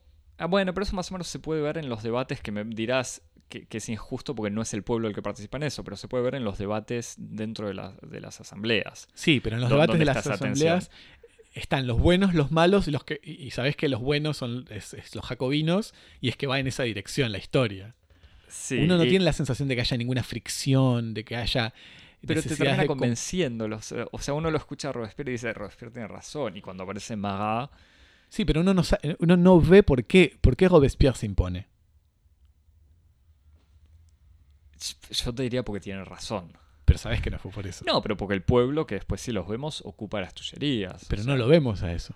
¿Cómo que no lo vemos, Javi? Sí, esta misma escena que vos decías de las antorchas en París, eso es una insurrección organizada. Sí, pero no hay una. No, no, no sé. Esos son como.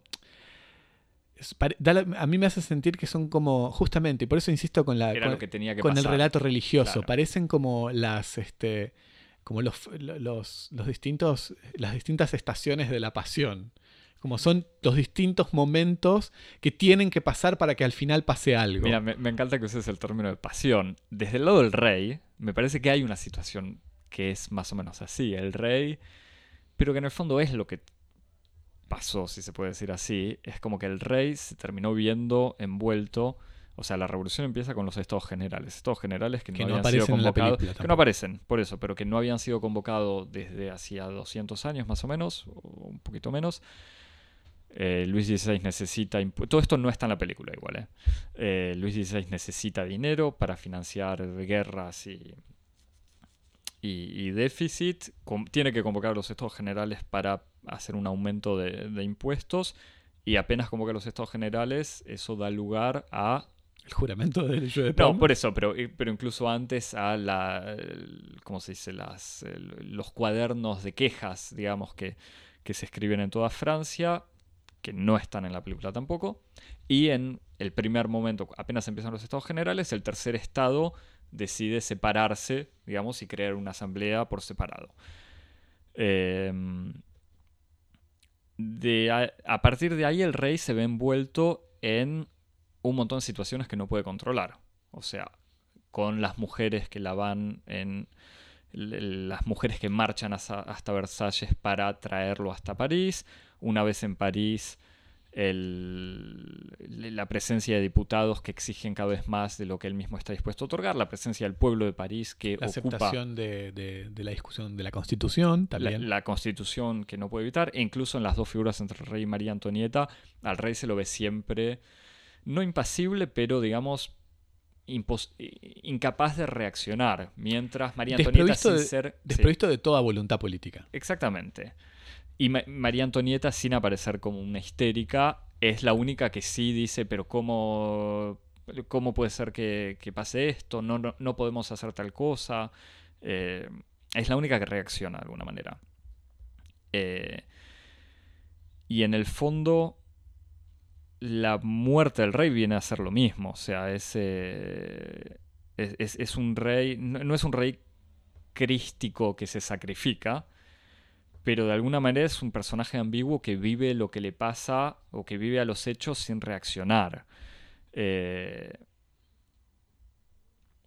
e incluso cuando el rey, en, la única, en el único momento en el que reacciona el rey, genera más revolución, que es cuando hay en la película esta escena onírica del rey, eh, que a mí me pareció muy graciosa, en donde el rey tiene una pesadilla, en donde se despierta porque Luis XIV le dice, ¿qué hiciste de mi reino? ¿Qué, hiciste de mi país? ¿Qué hiciste de mi Versalles? De mi Versalles le dice algo así.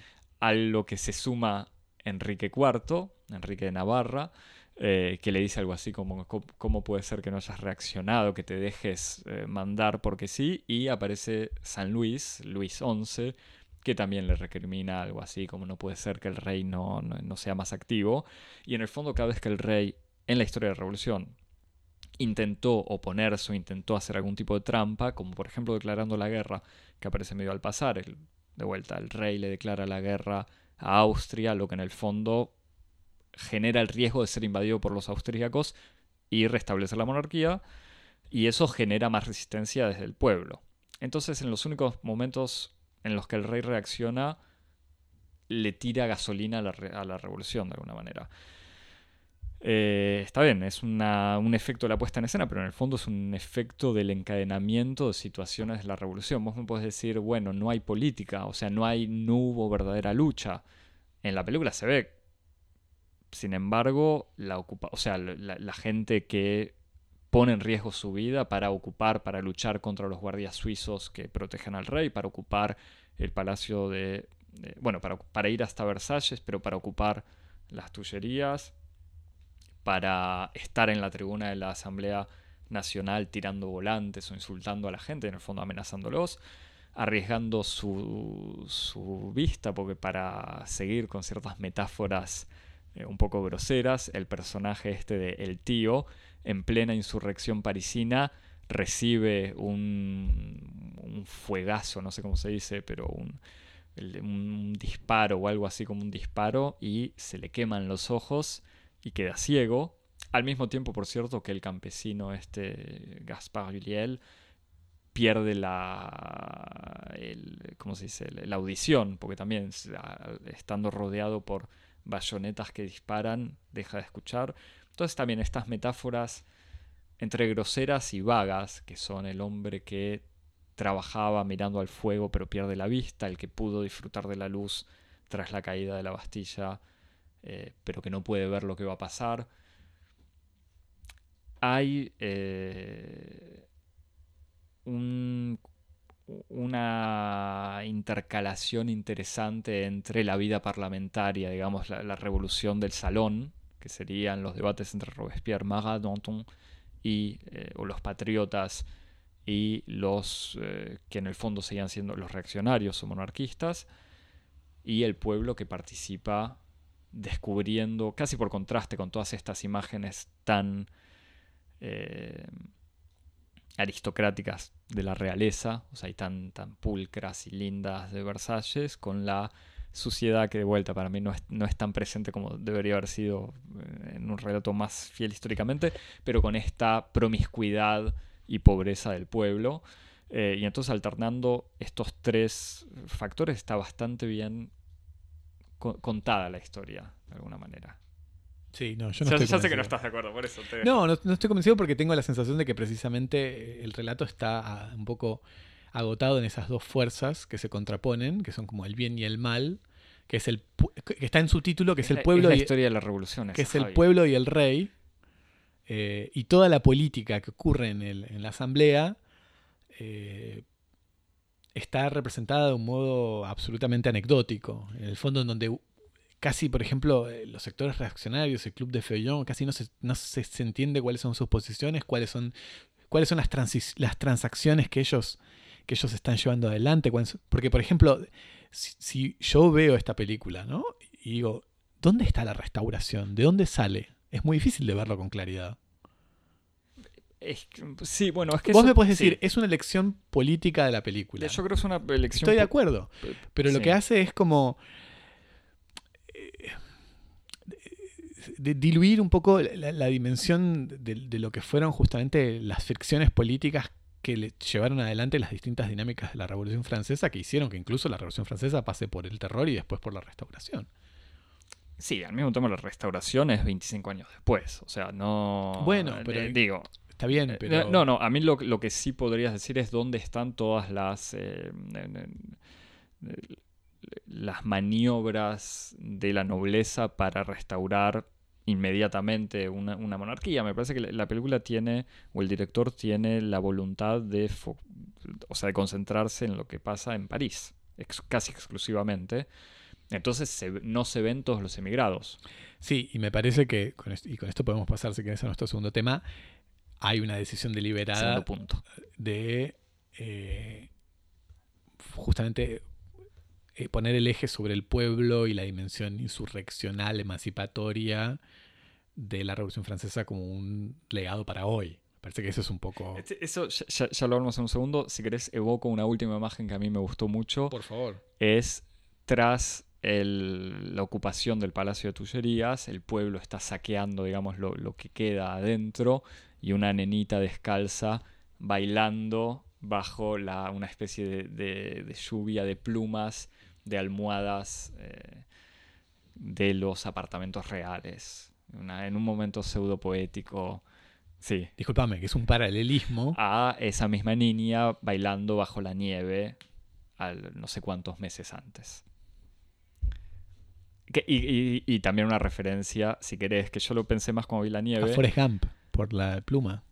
Sí, yo iba a decir a Lenin, que se cuenta que Lenin, eh, que Lenin habría, allá no me acuerdo a los cuántos días, a los 51 días, 61 días de la Revolución Rusa. Esto es absolutamente falso, ¿eh?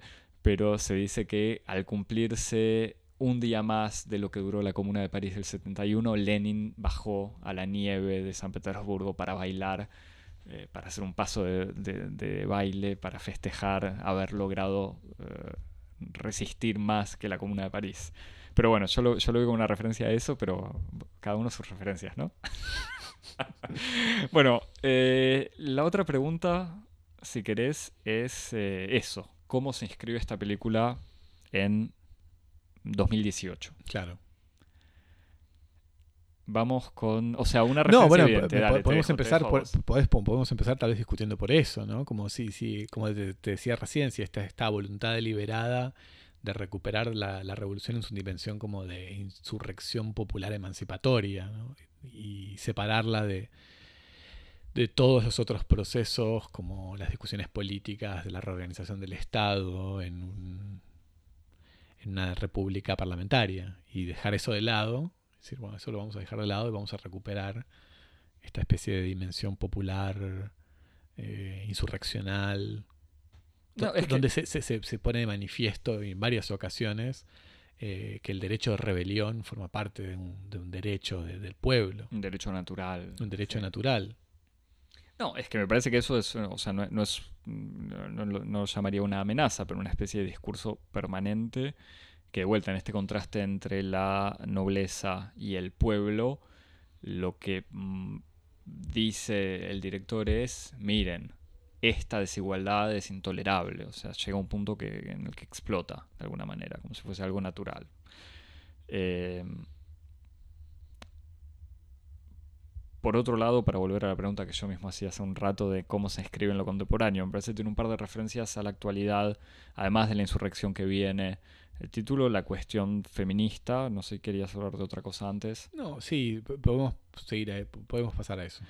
De vuelta, la película tiene, o sea, la importancia de las mujeres en la película, por un lado, tiene que ver con la fidelidad con la historiografía de los últimos 40 años o 30 años, eh, que insiste en la presencia femenina entre los eh, parisinos, eh, los parisines, podemos decir, eh, en plena insurrección y sobre todo este momento de la noche del 5 a 6 de octubre que las mujeres de París marcharon hasta Versalles para pedirle pan y traer al rey, digamos.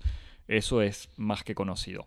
En la película se hace visible primero al mostrar esta escena de la marcha de las mujeres, donde marchan solamente mujeres y un grupito de mujeres toma la palabra frente a eh, la asamblea, aunque palabra que en realidad apenas se ponen a hablar, uno de los eh, representantes le dicen quién es el portavoz y ahí sí es un hombre el que expresa los, eh, los reclamos de las mujeres, pero bueno. después se ve, obviamente, en la figura esta de Adele la lavandera, que sistemáticamente participa en todas las acciones, se queja, discute, debate, incluso se queja cuando dice cómo que las mujeres no pueden votar, cómo que, ustedes dicen, hablan de sufragio universal, pero ¿dónde están las mujeres? Eh, era una referencia un poco... Yo no sé si diría de vuelta grosera es la palabra, pero sí, un poco, poco sutil, pero digamos no está mal. O sea, no está mal que reivindique sus, posiciones feministas. No, lo digo que esté bien o mal lo que defiende ella o lo que defiende el director, sino en la manera de, llevarlo, de, mostrarlo en, su película.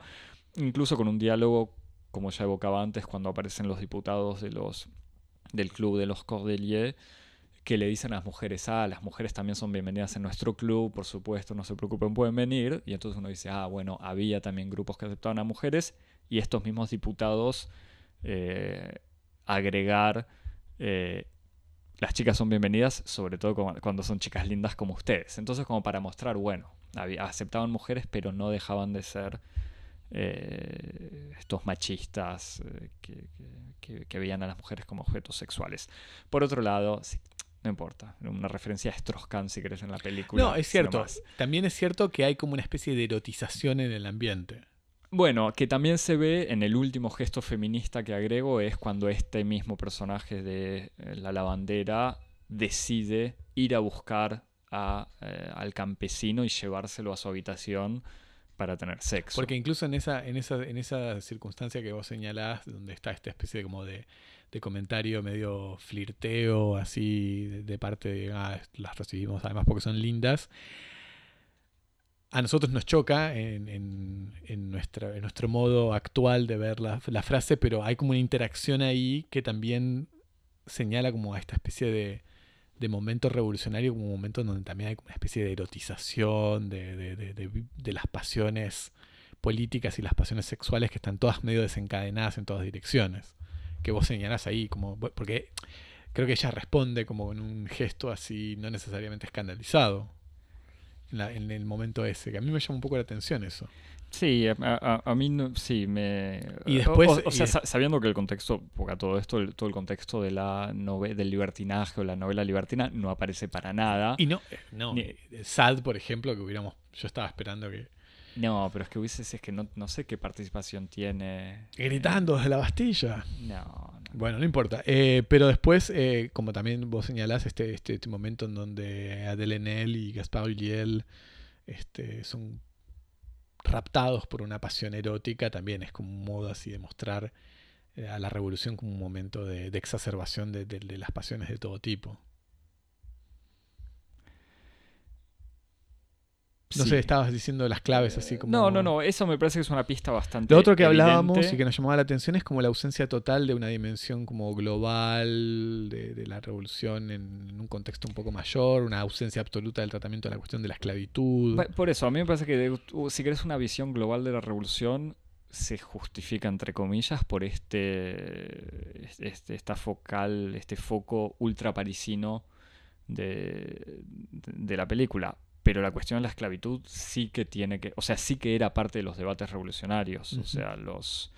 Eh, o, sea, obviamente la, esclavitud que era absolutamente legal y corriente en las colonias francesas, eh, pero que en pleno, durante los mismos debates sobre la igualdad del hombre, o sea, los derechos del hombre, eh, estaba la cuestión de los derechos de los esclavos. O sea, la esclavitud fue abolida en febrero del 94, o sea, durante el terror, si querés, pero durante los mismos debates de la Constitución, incluso del 91, creo que sí se abolía o se le daba, se le otorgaba la libertad a los, o, se le otorgaba ciudadanía a los libres de color, o sea, a los hijos de esclavos eh, de las colonias. Y obviamente había diputados también de las colonias, así que era algo que sí existía y Marat eh, había formado parte o formaba parte de la Sociedad de Amigos de los Negros.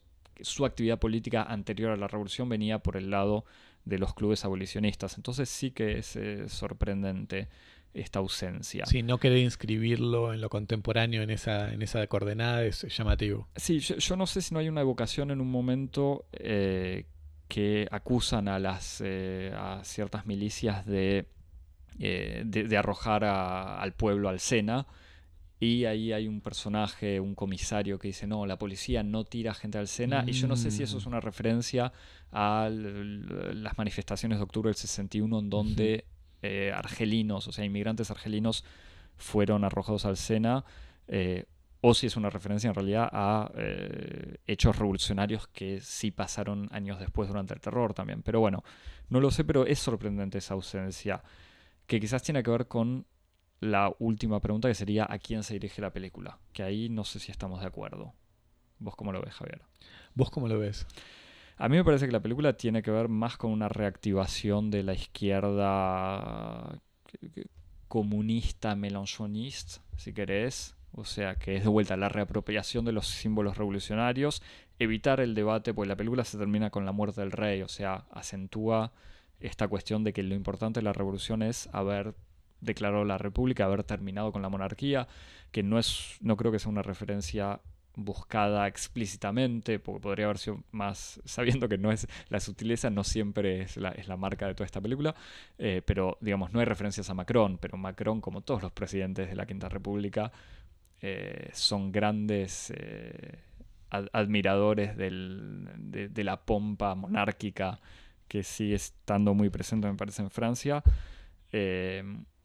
no, no ataca directamente eso, pero sí insiste sobre este hecho de que en Francia no hay más rey y que el pueblo es un pueblo ciudadano eh, y lugares comunes de la mitología republicana y o socialista y o comunista en el fondo, pero evitar los debates entre Danton o Robespierre, terror o no y ese tipo de cosas. O sea, Robespierre en la película aparece como una figura lúcida y buena, pero nada más. No. O sea, me parece que al terminar ahí la película eh, busca, evitar el debate sobre la figura de Robespierre, que es una figura problemática en la izquierda. Sí. Pero por eso no creo que haya un intento de recuperar recuperarle a la extrema derecha la Revolución Francesa, pues la extrema derecha tampoco se apropia fácilmente de la revolución. Hmm. No sé, ¿vos tenés más dudas respecto a eso? No, no, estoy, estoy de acuerdo. Parece que es efectivamente que se inscribe en esa, en, esa especie como de, de, reapropiación simbólica de la revolución como, como una herencia, como, una, como un patrimonio insurreccional emancipatorio, sobre todo en respuesta ante la necesidad de sustituirla, por ejemplo, a experiencias como revolucionarias socialistas, como puede ser la Unión Soviética o la Comuna de París. Es como, como una especie de desplazamiento del imaginario revolucionario, una, una cierta revolución buena porque no se pudo desarrollar hasta sus últimas consecuencias, en alguna medida. Es como reorganizar esa especie de secuencia revolucionaria y retomarla a partir de ahí, de la, de la decapitación del rey, como retomemos ese episodio del gran camino de la libertad a partir del último episodio en donde medio se extravió. Este, sí, me parece que está, está ahí relacionado un poco con eso. Y, por otro lado, me parece que se va a convertir eh, en una especie de película clásica del cine francés, de, buena película de izquierda, pero sin ser puramente comunista, lo que hubiese sido una especie de defensa de Robespierre eh, para profesores de historia. O sea, yo ya yo antes de verla había intercambiado unos mensajitos de texto con un amigo, profe de historia, que le había encantado la película. Eh, y no me sorprende, porque tiene esta cosa al mismo tiempo muy didáctica, con, bueno, muy fiel a la realidad. No, ya no me acuerdo si lo dije antes, pero hay cuatro consejeros históricos que son cuatro historiadores reconocidos. eh, entre ellos Arlette Farge, pero también Sophie Vanish y Guillaume Mazot, que son dos historiadores cercanos de Mélenchon del Partido Comunista, Timothy Tackett, un, estadounidense, pero que, que, no pertenece a la historiografía reaccionaria de alguna manera, y entre los agradecimientos también había 10 historiadores más. O sea, tiene esta búsqueda de, de, ser fiel a la historia, ser muy didáctica, porque tiene cada momento de la revolución está no explicado, pero bien explicitado, o sea, las fechas están bien puestas, la cronología es simple y el pueblo está representado de manera caricatural, si querés. Te lo cedo, te concedo eso, pero bueno. Sí, estoy. Algo. Estoy de acuerdo con esa, con esa caracterización. Me parece que, de todos modos, la, película participa de una característica que tiene cualquier película que, que trata algún gran tema o un tema que, que está habitado como por una especie de, de épica o de, o de, poética muy, muy, que le es muy propia y que está inscripta en su factualidad, en el modo en que se desarrollan sus hechos. Y esta característica es que por más que haya eh, decisiones equivocadas o, o desacertadas en materia de puesta en escena, hay algo del tema que trasciende a la puesta en escena y que lo sobrevive o lo sobrepasa y que es y que llega al espectador. ¿no? Es como hay momentos en donde hay algo del acontecimiento absolutamente transformador eh, de la Revolución Francesa que llega independientemente de, todos los obstáculos que puedan estar eh, intermediando entre la historia y el espectador por parte de la puesta en escena. O sea, hay pequeños momentos en donde ah, es inevitable, eh, es muy muy difícil sustraerse a la sensación casi de sublime que tiene eh, la, la, la, la, transformación radical, por ejemplo, de la noción de soberanía, los momentos... Bueno, la, escena final que casi no evocamos de, la ejecución del rey, vuelvo a algo mucho más brutal, pero me parece que está muy bien lograda eh, visualmente, sí. pero, incluso este, esa tensión eh, que genera, que había sido como explicada en los debates, pero ese momento en que está el rey en el. Ella fue, ¿cómo se dice? En el eh, andamio. No, en el. Eh, cadalso. Eh, ahí está, gracias. se le corta la. Se le corta el pelo para que, la billete. Se le corta el cuello de la camisa, se lo acuesta. Se lo. se hace caer el,